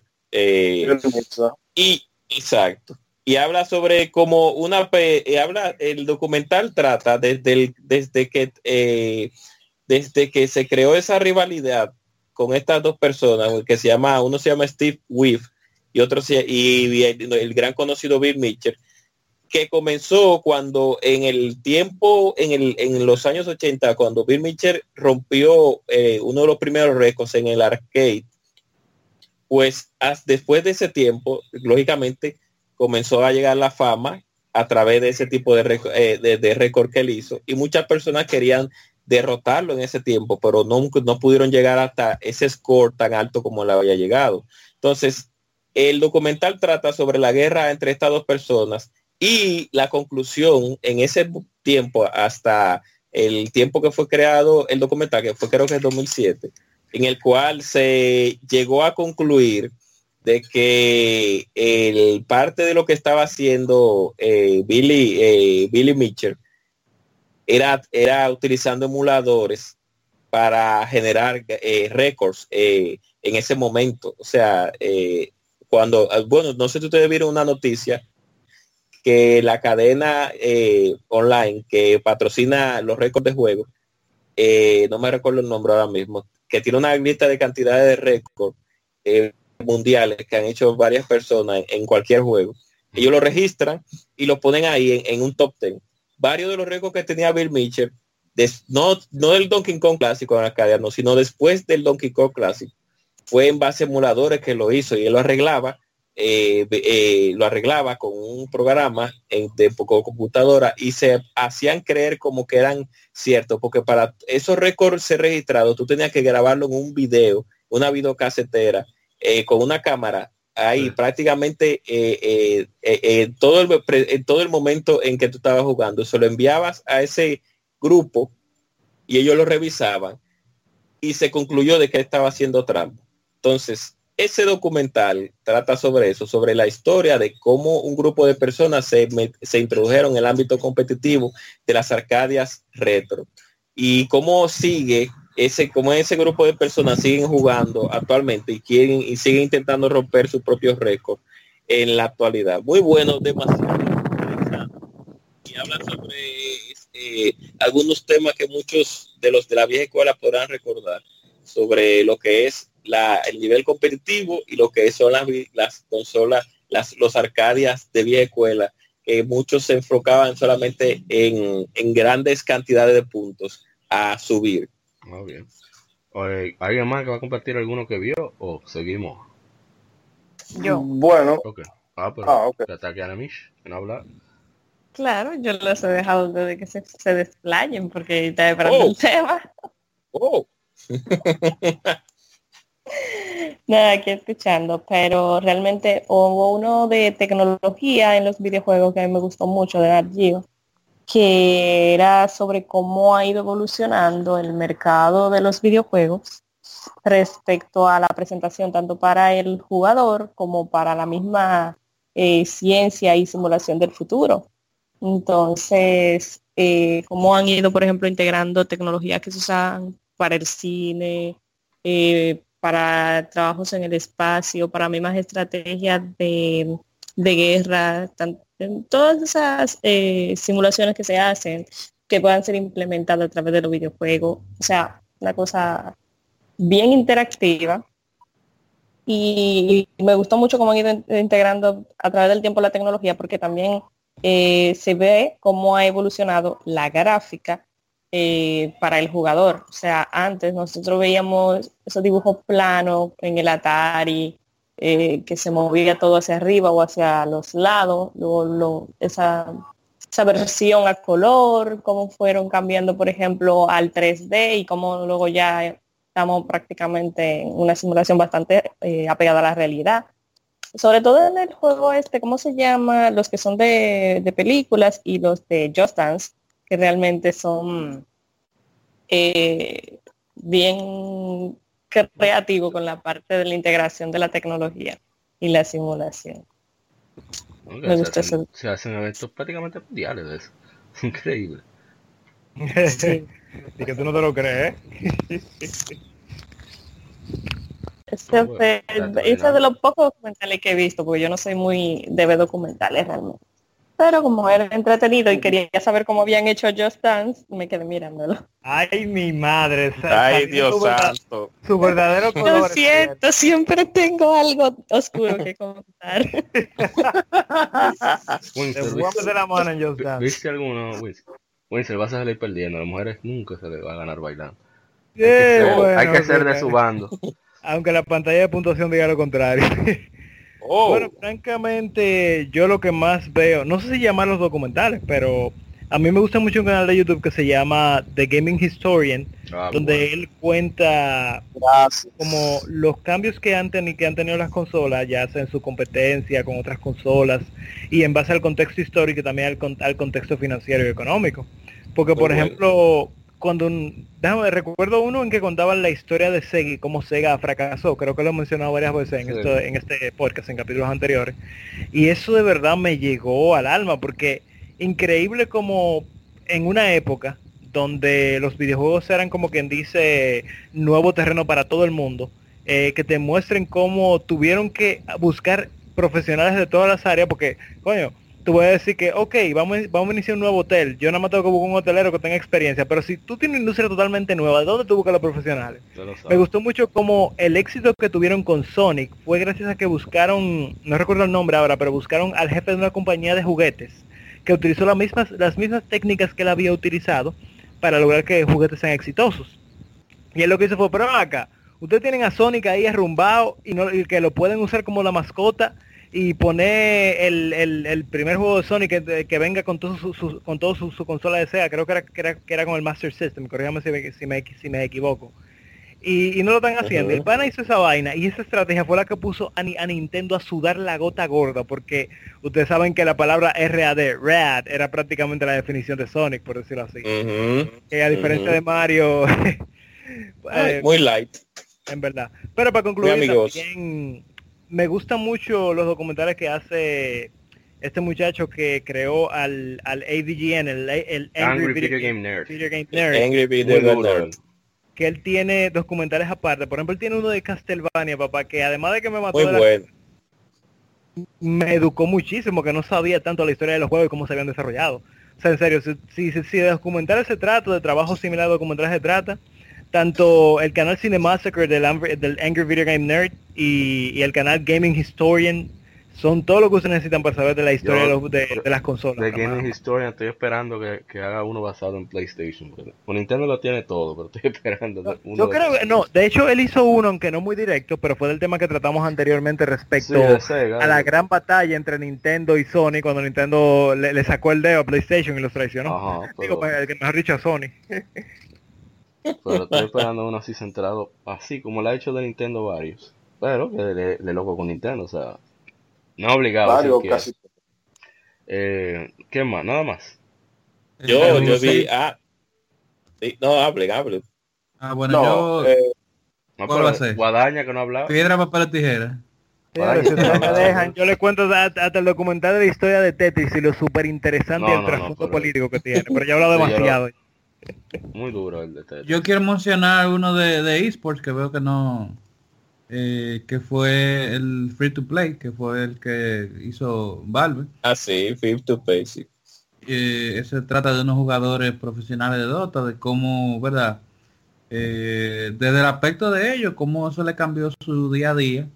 Eh, algo que uno, bueno, que primero no tenía mucha cabida, que es el asunto de los esports, que la gente todavía lo ve y pregunta, "Ven acá, ¿y cómo ustedes ganan es un cuarto con deporte?". Yo, exacto, y, y me incluía yo hasta recientemente, hasta no hace mucho, ¿verdad? Pero, eh, no, por ejemplo, eh, que fue por un tiempo la cara del Dota profesional, eh, eso, el, el nombre del, usuario, el, usuario de él, eh, de es su nombre real. Eh, y el tipo vivía en Ucrania y con un dinerito que se ganó, que era para una borona prácticamente, para la cantidad de, de- dinero que se veía en los torneos de Dota, el tipo le cambió la vida, que fue un millón de dólares, que al sol de hoy todavía no vive como vive igual, como vivía antes. Pero entonces, eh, por el asunto de ¿verdad? tener que estar practicando, que los torneos, que, eh, que si los viajes, que si la, los contratos de representación con, con marca y eso, el tipo dejó de, de ver la familia y entre todo ese remeneo, vamos a decir que no fue que se peleó con el papá, pero perdió el contacto y se le murió el papá. Entonces, o sea, son varias historias pues, personalizadas. La que más me marcó fue esa de, de Denny. eh, y que te pone como al lado, ¿verdad? Eh, humano de los eh, esports. Claro. No, interesante. Eh, bueno, yo voy a mencionar otro. Eh, Ebb and Flow, Conversations on the Recent Momentum of Japanese Games, o sea, conversaciones en el reciente momentum que ha adquirido los juegos japoneses, Ebb and Flow, que es un, documental de 40 minutos que habla acerca de cómo desde inicio de 2016 tanto la prensa que siempre quería como taparlos como los gamers están comenzando a darle ese chance a los juegos japoneses que han vuelto a sus raíces. Comenzando con Gravity Rush 2 el surgimiento de Yakuza aquí en Occidente continuando con el Nier Automata que fue aclamado a nivel mundial. Que lo está jugando Guadaña por cierto y Persona 5, que estamos hablando de un RPG tradicional con elementos bien, como diría, no quería decir anti-SW, pero ya que está ahí, bien que no le importa la guerra cultural occidental. RPG tradicional, repito de nuevo, con elementos de, juego de cita, elementos de dungeon crawling, y se coló en los Video Game Awards como para competir por juego del año. O sea, eso te dice de que ha cambiado mucho la perspectiva de, cómo se está percibiendo esos juegos japoneses y qué los hace tan particulares. Que ya hicimos un podcast sobre eso, así que no, no voy a abundar. Eh, no digo Nintendo porque Nintendo es Nintendo. Nintendo es un caso aparte. Nintendo siempre ha sabido mantenerse bien tanto en Occidente como, como, Oriente. Y es un documental que, que, vale mucho la pena tu ver y, y, escuchar las opiniones de los mismos creadores, de grandes creadores como Keiichiro Toyama, creador de, de Gravity Rush, el Tigre de esta Resident Evil 7, eh, ¿cómo que se llama? Katsu, creo que se llama, el de Persona 5, el mono, yo no me acuerdo. Eh, Katsura Hashino. Hashino, yo lo confundo. Hashino también habla ahí, habla Nagoshi, que es el, creador de Yakuza. Y es interesante ver su perspectiva y, y, cómo lo apasionados que son con su creación.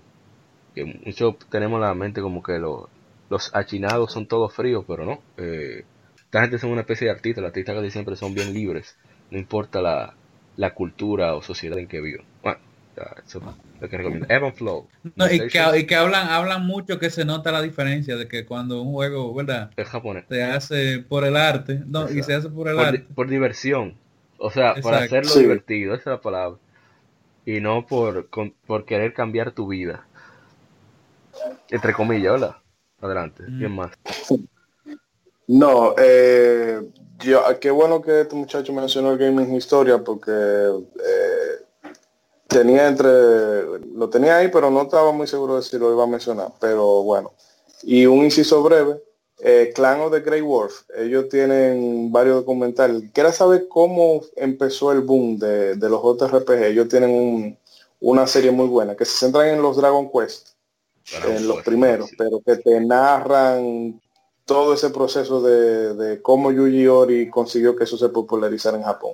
Pero del que quiero hablar ya un poquito más, eh, eh, con más, con más detenimiento, es eh, de Red Bull Music Academy, que se llama Digging in the Cards, que son seis capítulos de 15 minutos cada uno, pero ellos se van y buscan a hacen un, paseo, vamos a decir, histórico de los compositores de música de videojuegos. Se van desde los primeros en, tú sabes, los arcade de Namco, 8 bits, 16 bits, hasta ya nuestro tiempo reciente. Y ese es delicioso porque busca gente, porque realmente esa es la, meta de ese documental, ponerle cara a esos compositores que uno nunca, eh, nunca le dio el crédito debido, porque en América, ok, Uematsu, Chimomura, que sí están en ese documental, eh, son los que tenemos frescos, pero hay muchísima gente que uno son completos, eran completos anónimos. Y hay el caso de un juego que desarrollaba Sunsoft que se llama eh, Gimmick. No sé si alguien lo habrá jugado alguna vez, yo no, pero en fin, el tipo se retiró del mundo de, la, de componer música porque él eh, sentía, o sea, no se sentía como muy, no sentía que lo que estaba haciendo lo hacía bien y dejó eso, porque era lo que contaba que en esa época no había retroalimentación. Él decía que él hacía la música con pasión para que, lo, como él lo hacía pensando en los niños, se sintieran eh, a gusto jugando su juego, pero mm, al no recibir ese feedback y Sunsoft hace una compañía pequeña, como que no, no siento que se fuera a su sitio, pero años después, Eh, él en YouTube encontró unos videos de unos muchachos que hacían cover de la música de Gimli y al él escuchar cómo ellos hablaban de la inspiración que ese juego había sido para ellos en su carrera musical, el tipo dijo que eso le dio ánimo para él entonces volver ahora a componer juegos. Le digo que tienen mucha, muchas eh, historias y te cuentan de todas esas dificultades para componer música y hablan también de cómo la música de en la época del 8-bit componer eso a ellos les gustaba mucho más que ahora porque te obligaba a tu buscar forma, eh, decía las limitaciones hacen que tú te pongas creativo. Sí, que son seis capítulos, 15, 15 minutos. Es una forma de pensar muy japonés. lo ven, tiene subtítulos en inglés, español, francés, los, idiomas, eh, el, multicinco, por decirlo así. No hay excusa para perderse. Ah, bueno, bueno, ya saben. los interesados que pidan los enlaces. Eh, ¿Alguien más? claro, tengo uno de que habla sobre, muy bueno, por cierto, de la gente de, del, grupo de YouTube de No Clip, que se llama The Making of Horizon, Horizon Zero Down. O sea, es un documental acerca de la creación de ese magnífico, magnífico juego que ya todos, todos conocemos y muchos han jugado y habla sobre el proceso de creación el proceso de cómo la compañía que hizo eh, la compañía que hizo que, Guerrilla, Games. exacto la Gorilla Guerrilla, Guerrilla, Games es la que hace desarrollaba o desarrolla los juegos de cómo que se llama eh, este juego de primera persona eh, Killzone, exacto. Habla como ese equipo de pasar a ser juegos de primera persona, hizo la transición a hacer un juego completamente abierto. Es un buen documental de una hora y media, más o menos, casi dos horas, hablando de cómo el equipo creativo obtuvo primero las ideas básicas de la creación del juego hasta terminar lo que es lo que eh, hasta terminar el, concepto de lo que querían para el desarrollo de Horizon Zero Dawn y de verdad que sí, es muy interesante. A mí me gustó mucho ese juego, aunque no lo he jugado, pero Moisés me lo enseñó un poquito. Yo siempre como que le caí atrás, porque de verdad que yo lo vi como que, era algo un poquito diferente. Entonces, yo tenía meca, diga su verdad. Exacto, también tenía meca, pero también era un poquito diferente el concepto de, de no simplemente eh, estar, eh, agarrar un personaje y ponerlo a, con, una, con una metralleta a tirar tiro en tercera persona, sino que era algo, algo diferente, esa paz que se, uno se encuentra en esos juegos. Ahí ese, ese, ese feeling que tiene, que, que enrolla todo lo que tiene que ver con la historia y la jugabilidad.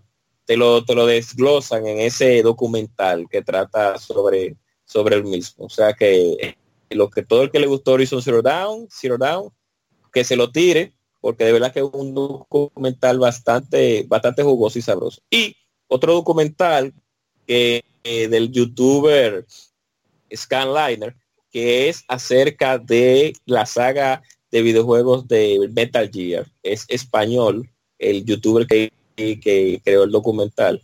Y a modo de tres videos, que son como de 20 o 30 minutos, él habla de muchas cosas, muchos temas tópicos que muchas personas tal vez no sepan sobre lo que es la historia y el proceso de creación de la, de la saga de Metal Gear. Y a mí, yo como fan, como, como me gustan esos tipos de juegos, yo solo, eh, o mejor dicho, esa saga, yo solo recomiendo a todo el que le guste ese entorno de Hideo Kojima, en el cual fue un proceso un poquito difícil. O sea, porque fue una consola prácticamente que nadie conocía, era una, computadora personal. En Japón estaba establecida, pero no era no era una de las más conocidas, que por cierto era de Sony, esa, esa, esa micro, ese, ese de trabajo. Sí, el MX. Y ese, y ese desarrollador, o dígase, no desarrollador, esa, esa persona que en ese tiempo nadie lo conocía, que era, que ahora todos la conocemos, Hideo Kojima, llegó a ese equipo y lo pusieron primero a hacer un juego de pingüinos, de pingüinos que, que, que de, un juego de pingüinos de aventura que tenía elementos de RPG. Y a la Konami tanto le gustó ese juego que le dio apertura, le dio, le dio apertura a que creara un juego de, de, guerra, pero eh, al, él, un juego de guerra, pero al estar tan metido en lo que tenía que ver con películas de, de porque su padre era cineasta, de películas de acción y de, y de espionaje en ese tiempo, como eran películas tipo eh, de, eh, las James Bond principalmente. Él decidió crear un juego de espionaje, además de que la consola le lo limitaba a, hacer un juego de guerra de acción como tal. Y él decidió realizar un juego de espionaje puro. Y por ahí más o menos, muy bueno el, documental. Y no se entera de muchas cosas. Para, ya vamos a, ir cerrando. Eh, faltan Anamish y quiere comentar otro. El señor Guadaña y Windsor. Bueno, señores, yo vi un documental de Tetris que me dejó con el ojo cuadrado, literalmente. que de hecho, no recuerdo, no recuerdo si fue Gaming Historian o si fue otro youtuber que el cual lo relató. Pero el de Historian es buenísimo, es largo, pero es muy bueno. El de Historian, eso fue el que yo era, dura como 40 minutos, ¿no es ese? Sí, Puede que sea ese, pero no recuerdo bien. Pero solamente lo que no sale de mi memoria es lo difícil que fue cerrar un trato para los derechos de Tetris en todas las diferentes consolas que había en la Por una palabrita.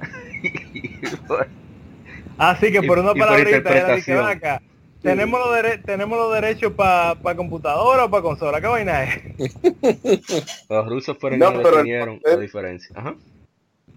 Eh, no, eh, que precisamente lo, lo, lo que tiene de particular ese, ese tema de Tetris es porque ya no solamente es el tema de la, de la, el apartado legal en sí, de darme la licencia sí o no, sino que, óyeme, el, aspecto político. Sí, la era en los tiempos de la Guerra Fría. En los tiempos de la Guerra, eh, bueno, no de la Guerra Fría, sino de la UR, eh, la, ¿cómo era que se decía? La, Soviética, la, Unión, Soviética.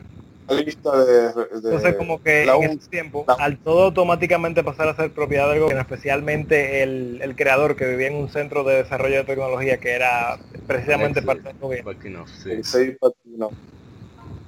Oye, pero esa vaina fue una, una guerra increíble. Entonces, encima de eso, el hecho de que utilizaran eh, que la caja de, de, una de las primeras versiones que salió de, de manera comercial, utilizaran aspectos rusos como para alimentar el morbo de la gente que, que, estaba todavía en tiempo de la Guerra Fría. Esa vaina fue genial y una decisión mercadológica que terminó eh, generándole millones, en, bueno, no sé si millones, pero aquí se estoy exagerando. Yo, los mejores jugadores de Tetris que conozco son mujeres, todos.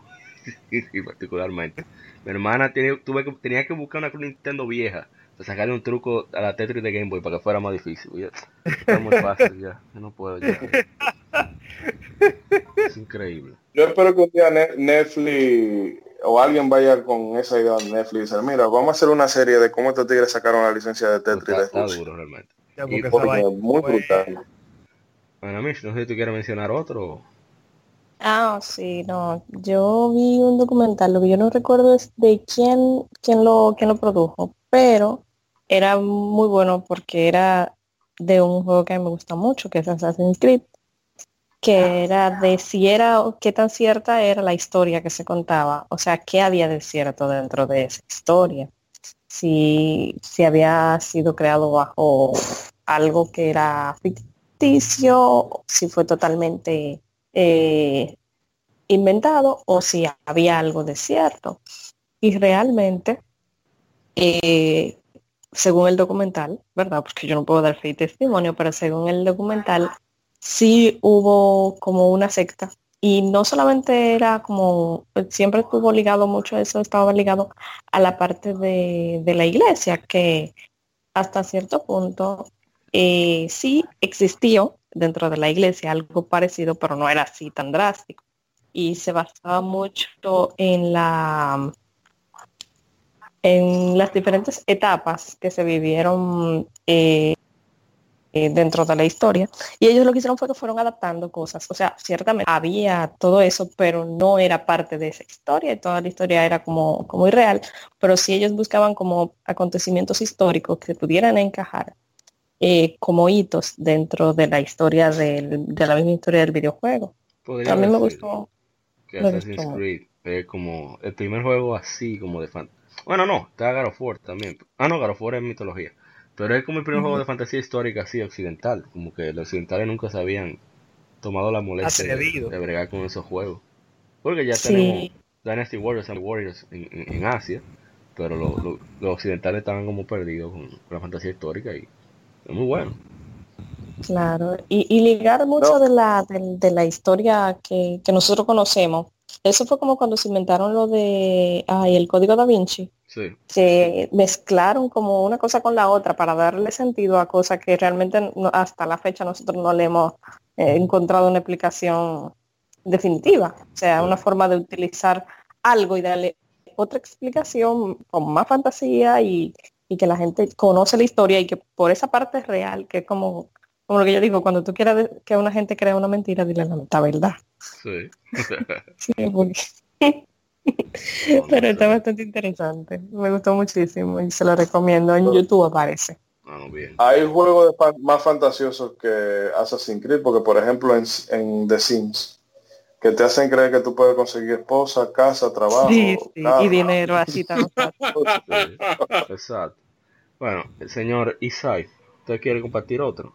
Ya para cerrar. Eh, ya que han mencionado ¿verdad? varios canales de YouTube que se ha vuelto, vamos a decir, la principal forma de acceso y la más fácil en cuanto a canales, no vamos a decir que produzcan documentales, pero investigativos de temas de juego en general, eh, recomendar Super Bunny Hub. Eh, es un canal que, bueno, él es muy fan de Kojima y tiene de igual forma como dice, es en inglés, como dice Eric, tiene varios documentales de Kojima.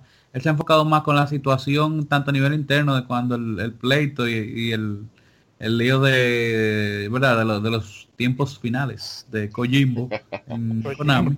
Kojimbo, el tubérculo Pero- gourmet japonés. Sí, sí, sí. Cuando Kojima le quitó una mujer a, uno de los de los Yo no creo que haya sido una mujer, pero está bien. Sigue. Entonces, no, bueno, pregúntale a Kojima. Eh, nada, el asunto es que él tiene varios eh, cuestiones tanto de interés para la, para los gamers en general, en cuanto, por ejemplo, cómo funcionan las operadoras de internet en China y qué pudiese pasar si las operadoras de este lado del mundo se, se pusieran a, a ¿verdad? manejarse de esa misma forma, por no decir otra cosa.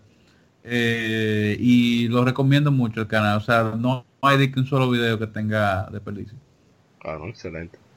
Bueno, esto ha sido. Muchas gracias a todos. Eh, bueno, si quieren, vamos a despedir por ese mismo orden. Comencemos con Anamish para variarlo el orden. Ay, amigo, la despedida. Sí. Oh, yo no me gustan las despedidas porque este podcast me encanta. Pero un placer siempre estar aquí. Espero seguir participando por mucho tiempo. Y nada, siempre hay un tema de interés que a veces no sé si, si voy a encontrar qué decir, pero realmente como el gaming nos une, pues siempre aparece algo que Yes. decir. Ni Yes. nada. ¡Oh! Señor Eric. Se sponsor, sponsor by The Young Gamer. Sí. nada, los, las, los documentales de videojuegos están realizados para documentarnos de cosas que nosotros en el momento en que se desarrolló el juego no sabíamos y no vamos a saber. Y no íbamos a saber en el a tiempo futuro porque muchas cosas de las que hablan de las que hablan los documentales son cosas que los desarrolladores y publicadores se guardan para sus productos finales. Los desafíos las ventajas y los problemas que, que tuvieron en el proceso de desarrollo de un videojuego y en el proceso de ampliación de la marca o en el proceso de crear un videojuego son cosas de las que nosotros nos enteramos gracias a los documentales de videojuegos. También salí en el lado humano nos podemos también dar cuenta de, la, de los procesos psicológicos que pasa cada una de las personas que se inmersan en este mundo de lo que son los la diversión electrónica y es bueno saber y es bueno eh, que esas personas estén ahí para que nos documenten y nosotros darnos cuenta de lo que realmente pasa en nuestro Sí. mundo actual sobre esa Sí, fórmula. Diablo, pero esa vaina tú tenías que ponerlo. Ah, pues pon eso que él dijo en la descripción del podcast. Vamos a ver si me da tiempo oírlo, porque yo me duermo editando. Eh, y aprovechando que con esa intersección hay señor Windsor. Bueno, en mi caso, e- esto me sirvió más como, este podcast me sirvió más como para algo de awareness, como para darme cuenta de, de que de hecho yo he visto más vamos a llamarlos pseudo documentales, como mencionaron otros compañeros, respecto al hecho de que son más en YouTube y que no son trabajos hechos por grandes canales de televisión o, grandes investigadores, por decirlo así. Pero que, wow, la cantidad de, de pseudo documentales que yo he visto en YouTube, me siento hasta orgulloso, porque hay hasta uno de un juego que supuestamente mató personas en Estados Unidos que, que me, te pone a pensar las cosas como dijo el compañero que uno se entera que, y que no se iba a enterar si no fuera por esa clase de trabajo de investigación. No, definitivamente demuestra que el gaming, además de un método de entretenimiento, una vez más, también es un método para uno aprender de la historia y, y aplicar incluso conocimientos que uno aprende del gaming a otros campos de conocimiento. Definitivamente. Eh, señor Eric Nada, la gente que nos disculpe que realmente se nos ha ido un poquito eh, la duración, pero eso es bueno. Como dicen por ahí el podcast, sí, el podcast debe durar lo que debe durar. Y dos documentales que no les recomiendo a la gente, que es, Indie Game The Movie, simplemente porque aparece Fish en ellos. No, no, ese tigre él no quiere, es Phil Fish. Él no quiere saber de nosotros. No vean, no vean esa vaina. O sea, y nada, que disfruten el inicio de la semana y vicio, vicio. Yes, mucho vicio. Señor Que disfruten el día de mañana todavía. Sí. Señor Guadaña. No, señores, igual, este, siempre bueno. Hoy vengo más ejecutivo, la vez pasada me, me despedí bien feo, no, pero, eh, no, señores, siempre sirve sirve mucho compartir con ustedes aquí, con esto del asunto de los documentales. Más que otra cosa, ya hemos encontré un par de canalcitos de YouTube que no que no le había dado el chance a alguno y otro que no conocía, eh, que lo voy a hacer ahora. Eh, y eso también deja mucho que decir en cuanto a que ese aspecto, tal vez las productoras más grandes no han querido cubrir. Eh, cubrir y hay un dinerito ahí. ¿Son cuántos somos? Vamos a ver, 82 millones de PlayStation 4 más 20 millones de Switch, ya son 100. Si ponemos, vamos a poner 30, 35 millones de, de, Xbox One, 130. Y más lo que hay en PC, se saca un 10% y son mucho, mucha gente que estarían dispuestos a verse con tipo de contenido. Pero ellos son los que hacen cuarto ah. y ellos son los que saben.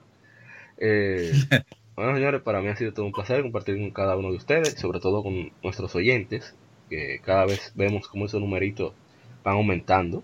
Eso da mucha esperanza.